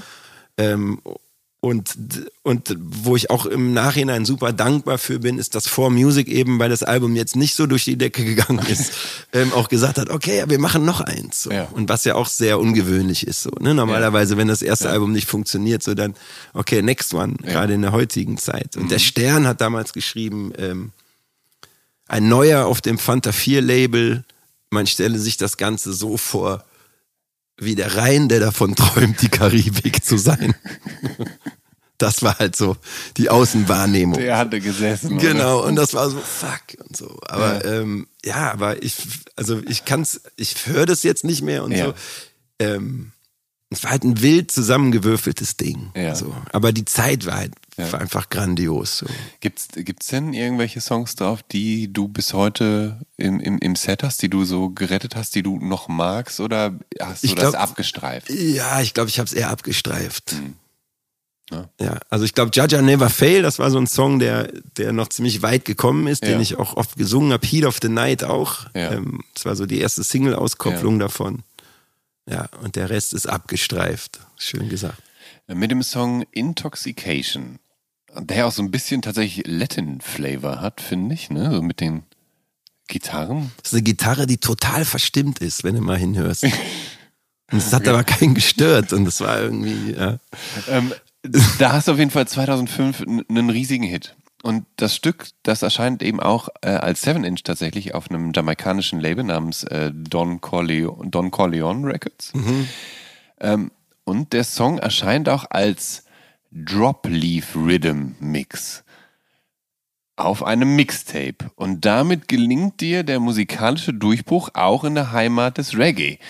Und also, wenn ich das jetzt nicht alles falsch wiedergebe, ich würde behaupten, dass das ja ein totaler Ritterschlag ist, wenn man als Kölscher Jung mit einem äh, geborgten Musikstil zu Ruhm und Popularität dort äh, gelangt, wo der Sound eben geboren wurde. Also was Besseres kann doch eigentlich nicht passieren. Jetzt weiß ich nicht, ob das exakt alles so war, wie ich das jetzt erklärt es habe, ist aber sehr, sehr nah dran. Ja. Ähm, es ist nicht, so- also was gang und gäbe in Jamaika ist, Ja. was uns immer hier in unserem Breitengraden so ein bisschen befremdlich vorkommt, es ist ganz normal, dass viele Künstler auf dasselbe Instrumental singen. Ah, okay. Deshalb war das Hm? Stell dir vor, die Recherche äh, danach nämlich auch ein bisschen verwirrend. Ja, also der Ja, Don ja. Corleone, einer Ja. der größten Produzenten, ähm, den ich ge- kennengelernt habe bei einer Dance, also bei einem, bei einem Konzert. Ähm, ich hatte vorher so ein paar Songs schon aufgenommen, die auch so, es ging so ein bisschen in die Runde irgendwie Mhm. und er hat gesagt, komm, ey, ich gib dir mal eine Chance, komm mal zu mir ins Studio. Mhm. Ich habe da gerade ein Rhythm, also ein Instrumental und der Rhythm heißt Drop Leaf. Mhm. Ähm, da sind verschiedene Künstler, die haben schon drauf aufgenommen, also ja. Jacure, Bounty Killer, TOK, keine Ahnung, ganz viele Künstler haben schon ihren Song da drauf aufgenommen. Ich will so zehn Songs haben ja. auf den Rhythm ähm, und wenn du einen coolen Song hast, so, dann komm vorbei. So. Ja. Und dann war das für mich, okay, das, das ist jetzt eine Chance. So. Ja. Und hab ähm, Intoxication damals geschrieben so ähm, und habe das Ding total gefühlt, habe gedacht, wow, das ist richtig gut und bin total aufgeregt ins Studio gefahren in Kingston. Ja. Und es waren irgendwie 20 Leute da und ich habe den Song aufgenommen und alle haben irgendwie gesagt, ja, das Ding ist groß, so, das ist richtig gut. Und dann haben wir den Song aufgenommen und ähm, dann ist der Rhythm, dieser Drop Leaf Rhythm ja. mit den zehn Songs halt, hat halt in, in Jamaika komplett die Runde gemacht, lief in jeder Radiostation und ähm, damals war es immer noch so, heute auch noch, aber nicht mehr ganz so ausgeprägt. Wenn in Jamaika war es richtig Bambule macht so, dann macht es auch in New York Bambule. Ja. Und auch in Kanada, also da überall, wo die Diaspora ist, so, mhm. so, ne? Ähm, und dann ist das Ding halt weltweit in der Reggae-Szene, die sehr gut vernetzt ist, durch die Decke gegangen. So. Und dann gab es so die ersten Anfragen auch so aus dem Festival auf Kosten in Costa Rica oder in Kalifornien auf dem Festival zu spielen, ja. ähm, in Afrika, ähm, in der Karibik und so. Vorher war immer so Deutschland ja. Ja, irgendwie und dann war auf einmal durch den Song ist es wirklich abgegangen und so. Und das war Don Corleone im Grunde, der ähm, so wie Max Herre von Freundeskreis war dann Don Corleone derjenige, der das Sprungbrett war für den internationalen Durchbruch, ja. sage ich mal, was so das Live-Spielen anging. Und das Schöne an dem Song war, dass in Jamaika ganz viele den Song kannten. Mhm ähm, weil er einfach rauf und runter im Radio lief ja. und auch oben in den Charts war und keiner wusste jetzt so, wer ist das? Das ist ein mhm. neuer Artist aus Jamaika, der heißt mhm. als Gentleman und so. Ja. Als ich dann die ersten Konzerte da gespielt ja. habe, waren die Leute dann so, hey, der Typ aus Deutschland und so. Die waren halt sehr verwundert so und fanden es aber ganz cool, glaube ich so. Ähm, und da, ähm, danach sind dann mehrere Songs gekommen. Danach habe ich wirklich mit vielen Künstlern und Künstlerinnen zusammengearbeitet, mit vielen großen Produzenten und so. Das war auf jeden Fall das Sprungbrett. Ja, du, du hast zum Beispiel mit Kimani Marley 2016 ein kooperatives Album namens Conversations aufgenommen. Und Kimani ist natürlich der Sohn äh, des größten Star, äh, Reggae-Stars that ever lived. Bob Marley.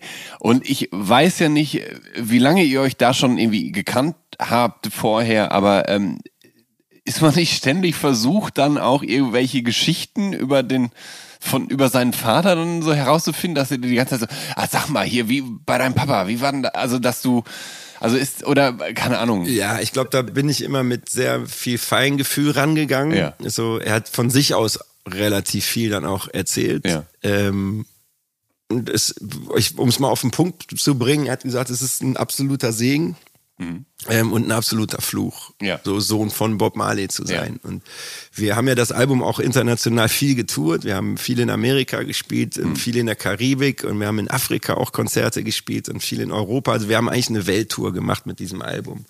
Und da habe ich halt so mitgekriegt, was es bedeutet, der Sohn von Bob Marley zu sein. Ja. So, ne? Auch auf unsere Promoreise irgendwie. Dann, ähm, auch ganz viele Journalisten immer gesagt, hier, das Gentleman makes a album with the son from, so, und nicht irgendwie ja. mit Kimani und so. Und das ist dann immer der Fluch ja. irgendwie. Ähm, und ist wirklich ein ganz, ganz liebenswerter Mensch, der total auf dem Boden geblieben ist. So, ich glaube, es ist alles andere als einfach, der Sohn von Bob Marley zu sein. Wir haben uns damals kennengelernt auf einem Festival in Südfrankreich. Mhm. und ähm, er kannte meine Songs und ich seine. Und wir haben irgendwie den Backstage nebeneinander gehabt. Ja.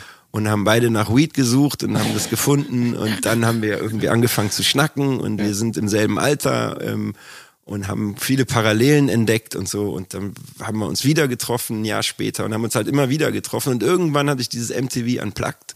Ja und ähm, habe ihn gefragt, ob er sich vorstellen könnte, mit mir das zu machen, einen Song dafür aufzunehmen und so. Ja. Und dann ist, haben wir diesen Song aufgenommen, äh, No Solidarity, ähm, und haben Bobs Song, Redemption Song zusammen mit Campino damals ja. irgendwie für MTV Unplugged aufgenommen. Und dann haben wir in der Zeit, als wir da waren, noch einen Song aufgenommen. Und dann fing das so an, dass die Leute irgendwie, als wir ähm, unterwegs waren auf Festivals, ähm, gesagt, mach doch ein ganzes Album ja. zusammen. Aber sag mal, darf man als Kölscher Jung mit Campino von den Toten Hosen aus Düsseldorf einen Song aufnehmen? äh, ja, ich glaube, ähm, und Campino hat einen, einen, ganz großen Respekt auch vor der Reggae-Culture, ja. okay. auch was The Clash angeht ja. und so. Ne? Da gibt es mhm. auch ja, viele Parallelen wieder und so. Ähm, natürlich, also ich, wenn du mit dem Respekt und mit der Anerkennung daran gehst, dann, dann darf man das, ja. Ich war jetzt auch nur ein Witz wegen der Kölsch-Düsseldorfer so, Rivalität. Okay, ähm, du hast in einem Zeitraum, äh, in dem Zeitraum der letzten 23 Jahre mit natürlich mit, mit diversen Bands und KünstlerInnen gearbeitet. Also etwa äh, The Evolution oder der Far East Band, ähm, die verbindet eine langjährige Verbundenheit eben mit äh, Richie Stevens, ähm, der ja nicht nur Musiker und Sänger ist und äh, Songs produziert hat von dir, sondern ja eben auch das Label Pot of Gold äh, betreibt. Du hast ein MTV an Plug gemacht, wo man natürlich akustisch äh, performt, traditionell. Ähm, du hast auf Songs von Cool Savage, den Beginnern, äh, Udo Lindenberg mitgemacht, sogar auch mit, mit internationalen Stars wie Aloe Black und Jean Paul und UB40. Ähm, und all das, was ich jetzt hier gerade aufzähle, ist tatsächlich nur äh, die, die Spitze des Eisbergs. Aber bist du je an den Punkt gekommen, äh, dass so das so, wo du dachtest, jetzt ist langsam alles gesagt oder jetzt ist im Rahmen deiner musikalischen Möglichkeiten, hast du mehr oder minder alles ausprobiert? Ich komme immer wieder an den Punkt. Mhm. So, wenn ich das Gefühl habe, okay, das wiederholt sich. Ja. Ähm, und ich glaube, die Wiederholung ist auch zum Stück weit okay. Ich glaube, man muss immer aus seiner Komfortzone so ein bisschen ausbrechen. Und dieses mit anderen Genres spielen gibt mhm. mir halt wieder auch Kraft und wieder eine Motivation, wieder zurückzukommen. So, mhm. wenn, weißt du, was ich meine? Ja, ich, klar, ne? ich denke, also, Sicher. Äh, und ähm, ja. am Ende ist es, glaube ich, immer diese innere Stimme und dieser Drang, irgendwie musikalisch was manifestieren ja. zu wollen. So, ich glaube, das steht über allem, auch wenn man sich vielleicht hier und da mal wiederholt. Und mhm. wenn man irgendwie einen Signature-Sound hat, ähm, also sprich, wenn sich bestimmte Melodiestrukturen wiederholen. Ja. So. Aber es gibt immer wieder auch, und das ist ja das Unglaubliche am Musik, es gibt halt nur diese paar Akkorde, aber diese ganzen Kombinationen ist ja wie beim Lotto. Es gibt halt unfassbar viele Varianten. Und so.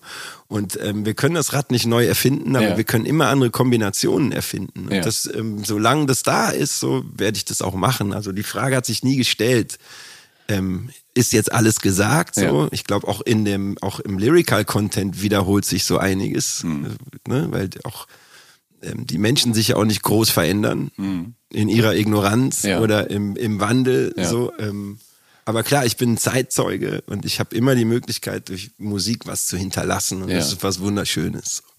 Ähm, dein neues Album, Mad World, ähm, das darf man vielleicht so ein bisschen als, als Mutmacher werden, äh, werden. Also du, du besingst, dass wir die Negativität beiseite legen sollten und dass irgendwann alles besser wird. Und äh, ist in deinen Augen äh, eine der Hauptaufgaben von Reggae, tatsächlich äh, gute Laune zu verbreiten, also das, das, Leben zu feiern, um mit dem positiven Sounds und Songs gegen das Schlechte in der Welt anzusingen und Ja, ich finde, ich tue mir schwer mit gute Laune, so das geht wieder so ein bisschen in das Klischee, so, aber ich glaube, ähm, was auf jeden Fall immer Kraft gibt, ist wenn und ich auch als Musikkonsument, wenn ich einen Künstler oder eine Künstlerin höre, wo ich eine Textzeile höre, mhm ähm, die meinen Gedanken gerade widerspiegelt. So. Ja. Dann fühle ich mich nicht mehr alleine. Und das hat immer die Kraft, finde ich, egal welches Genre das ist. So. Ähm, und ich glaube nicht mehr an dieses, wir werden alle mal irgendwie in Frieden zusammenleben. Das habe ich früher irgendwie ja. geglaubt. So irgendwann checken wir es so. Ich glaube mittlerweile ähm, ist das so ein bisschen gewichen, aber ich glaube einfach an so einen Gegenpol. Ich glaube, dass immer irgendwie ist, eine, dass wir irgendwie in Zyklen uns bewegen und dass es immer zu ähm, manchmal fällt mir schwer, Deutsch zu sprechen, zu der ganzen Animosity ähm, und, und, zu der Dunkelheit, dass es immer auch ein Licht gibt. Und ich meine, im Moment ist wirklich eine extreme Zeit, finde ja. ich so. Ähm, also ich hatte in der Pandemie das Gefühl, jetzt danach, nach der Pandemie, die ja total surreal war ja. und die ganze Kulturbranche irgendwie fast kaputt gemacht hätte und viele auch ähm, nicht mehr hochgekommen sind. Da ich es, wenn das vorbei ist so, dann, ja. und die Leute wieder Kultur erleben dürfen, dann gibt es die Explosion der Lebensfreude. Mhm. Und dann kam der Krieg und dann kam die Inflation und ja. dann kam Taiwan und China und jetzt Iran und die Energiekrise und ich habe so das Gefühl, so alter Schwede, so es ist ähm, von einer Krise in die andere so und trotzdem können wir ähm, sehe ich immer noch Menschen auf der Straße, egal in welchem Land, auch gerade in so Krisengebieten, die zusammen lachen. So. Und es gibt immer noch irgendwie, ähm, es werden immer noch Kinder geboren und irgendwie wachsen die Bäume auch immer noch so. Und es gibt immer noch ähm, glaube ich, Grund auch zur Freude, obwohl das mhm. manchmal natürlich schwer ist, irgendwie darzustellen. So. Und da, glaube ich, ist ein bisschen nicht eine Verantwortung, aber irgendwie vielleicht ein Wunsch, so, wenn Musik ein bisschen dazu beitragen kann, mal so, sich auch mal kurz davon auszuruhen und ja. mal so tiefer durchzuatmen und sich mal wieder so zu sortieren, so, dann ist es mehr als nur Entertainment. Ein Thema, was ich die ganze Zeit so ein bisschen vor mich hergeschoben habe, auch weil es im Reggae-Kontext und im Rastafari-Kontext natürlich sehr klischeebehaftet ist, ist die Kifferei. Die hast du freiwillig schon jetzt mehrfach angebracht, auch dass, dass du mit Kimani auf der Suche nach Weed warst, auf dem ja. Festival und so weiter und so fort. Hilft es bei dem Ganzen, das heilige Kraut dann auch gelegentlich mal zu konsumieren, um oben das Oberstübchen so ein bisschen. Ach, ich weiß, ich glaube, das ist wirklich ein Ding, was jeder mit sich ausmachen mhm. muss. So. Ähm, ich glaube, ich habe auch selber Menschen kennengelernt, die überhaupt nicht drauf klarkommen, so ja. in eine komplett ja. andere Richtung geht, ja. so in eine destruktive Richtung, in eine ähm, paranoide Richtung und so. Und dann habe ich Menschen getroffen, so wenn die jetzt kein Weed rauchen, dann wird's irgendwie mies. So. und das ist halt wirklich was sehr Persönliches, wo mhm. jeder Mensch anders drauf reagiert. So genau wie beim Alkohol genau, auch. Beim Alkohol, ich will genau. immer, wenn ich getrunken habe, will ich Leute umarmen und dann gibt's aber Leute, die sich prügeln wollen. Und ja, so. oder ganz zynisch und werden. Zynisch und so, werden und irgendwie so unangenehm werden. Ähm, ich glaube, allgemein ist Rausch was, was ähm, sehr produktiv sein kann in der mhm. richtigen Dosierung, so mhm. Rausch im Allgemeinen. Und ich finde jetzt so, keine Ahnung, also wenn, wenn ich mir so meine Lieblingskünstler so angucke, von Jimi Hendrix über Amy Winehouse bis zu den Doors und ja. Bob Marley und Peter Tosh, also da war ja keiner clean. Nee. So. Und dann ist so, also die, die so komplett, also das, ich finde das dann, ich will das jetzt nicht so verherrlichen sagen, ja. aber jetzt so, wenn man jetzt so komplett clean ist, dann ist so halt, was ist denn so Chris de Burgh oder so? Weißt du, was ich meine? Also ja, ja. das wäre ein bisschen langweilig so. Ich ja, glaub, oder, oder, man muss ja so ein bisschen ausbrechen, um auch irgendwie sich was zu trauen, beziehungsweise um in eine Sphäre zu gelangen, wo man vielleicht sonst nicht hinkommen würde. So, ich weiß es nicht. Eben, oder ganz ehrlich, ich habe mir auch früher in Jamaika einfach oft so auch Mut angetrunken. Oder vorm Festival und ich merke so, fuck, ey, mir zittern die Knie. So. Dann trinke ich halt drei Bier und dann ist okay. So, weißt du, was ich meine? Mhm. Ich glaube, wichtig ist irgendwie ähm, nicht zu übertreiben so und auch für sich rauszufinden, okay, wo ist die Grenze? Ähm, es ist immer ein schmaler Grad und der mhm. kann auch in eine andere Richtung gehen. Ja. Das habe ich auch schon gemerkt. Ja. So, ähm, ich habe zum Beispiel Diversity habe ich komplett clean aufgenommen. Mhm. Da hatte ich eine Stimmband-OP und habe dann weder geraucht noch getrunken und mhm. ähm, habe nur Tee getrunken und das war auch cool. Ähm, so und trotzdem liebe ich den Rausch so als Musiker auf ja. der Bühne und im Studio und ich persönlich, ich komme irgendwie, glaube ich, eher an die Quelle, mhm. ähm, wenn ich mir vorher eingedampft habe und ja. wenn ich zwei Bier getrunken habe. Ja. Das, das hätte mich, das wäre jetzt nämlich meine Anschlussfrage gewesen. Kannst du arbeiten, wenn du einen gedampft hast? Ja. Weil ähm, das ja im Zweifel nicht so einfach ist, dann äh, einen, klaren Gedanken zu, also man, man, also der Kopf lenkt einen ja ab. Also der, ja. von einem Gedanken kommt man in den nächsten. Es ist halt schwer, äh, klare Gedanken zu fassen, äh, vielleicht konstruktiv, produktiv zu sein. Ähm, ja, also ich sag mal so, es gibt auch so ein paar Songs, die ich so gar nicht feier und so. Und dann auch mhm. gedacht habe, okay, da ist echt nicht cool eingesungen, so, mhm. ist viel zu hoch eingesungen oder die Strophe, wie ist denn das geschrieben ja. und so. Und das hängt vielleicht damit zusammen, dass ich da einen zu viel gedampft habe. Ja. So. Auf der anderen Seite ist halt auch so, ähm, ja, ich weiß es nicht. Das muss wirklich jeder mit sich ausmachen. Ich glaube, ich habe da einen guten Weg gefunden. Und so, ähm, und ich finde immer wichtig, so, ähm, also ich finde es okay, so high was aufzunehmen, aber man muss dann clean gegenhören. So. Ja. Ich, Am nächsten Tag so. Und wenn es dann noch okay ist, so dann ist auch okay. So. Ich habe jetzt zum, zum Abschluss habe ich äh, Bock auf eine humorvolle Anekdote äh, von dir. Also ich weiß halt nicht, wo, wo deine Toleranzgrenze liegt, aber ich wundere mich ja manchmal, äh, dass für ihren Konsum berüchtigte Hip-Hopper oder auch Reggae-Künstler trotz beachtlichen THC-Spiegels noch ihre Texte drauf haben und irgendwie auf der Bühne performen können. Aber gab es da schon MitstreiterInnen, wo du dich gewundert hast, dass das tatsächlich noch alles irgendwie klappt oder wo es eher total in die Hose gegangen ist? Ja, also ich, ich rede immer am liebsten von mir selber so. Ja. Ne? Das hatte ich auch. Ich hatte schon, ich meine, es sind ja jetzt mittlerweile Ja. 30 Jahre und Ja. da waren schon so, so einige Situationen. Am- nachher kann man immer drüber lachen und hat auch was zu erzählen und so. Ich habe zum Beispiel einmal, ähm, ich glaube, ne, zwei Joints zu viel geraucht und zwei Bier zu viel getrunken und es war ein großes Festival, das Chiemsee Reggae Festival. Und, Mhm.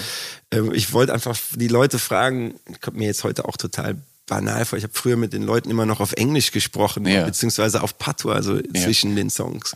Weil ähm, ich sonst, in, wenn ich in der Sprache so geswitcht habe, dann bin ich so raus gewesen. Ja, Deswegen war das ja. so für mich so ein Ja, verstehe, Flow. verstehe, ja. Das mache ich heute nicht mehr, ähm, aber früher war das so und dann haben auch immer viele gesagt, warum redest du denn mit denen Patois? So, wir sind hier in Köln, so, was soll denn das? Und dann war das eben dieses Chiemsee Reggae Festival, da waren damals noch 20.000 Leute und ich war Headliner, ein reines Reggae Festival Ja. damals noch. Und ich wollte die Leute fragen, ob sie jetzt einen Bob Marley Song hören wollen, so. Und habe anstelle von äh, Do you wanna hear Bob Marley, ich gesagt, People, do you know Bob Marley? so Geschichten halt. Oder dass ich mal irgendwie ähm, auf die Setlist geguckt habe und zum Gitarristen gesagt, okay, Runaway. Und dann muss er, das haben wir gerade gespielt, Mann. Das haben wir gerade schon gespielt und so. Also es gab schon Ja, auch ähm, ja. Konzerte, ähm, wo ich dann, wenn ich mir das Tape nachher angehört habe, habe gedacht, so, boah, das war echt nicht geil. So. Und ähm, umgekehrt habe ich auch viele Konzerte so komplett clean gespielt und die waren ähm, während meiner Präsenz auf der Bühne, habe ich gesagt, boah, es ist voll schwierig hier irgendwie in die Vibes zu kommen, aber danach habe ich es mir angehört und es war perfekt gesungen. So, ne? Ja. Es hat Vor- und Nachteile. So, ich glaube, das, aber wie gesagt, das Ja. muss jeder für sich rausfinden. Ja. Und das ist ein ewiges rausfinden und gucken, in welche Richtung geht das gerade.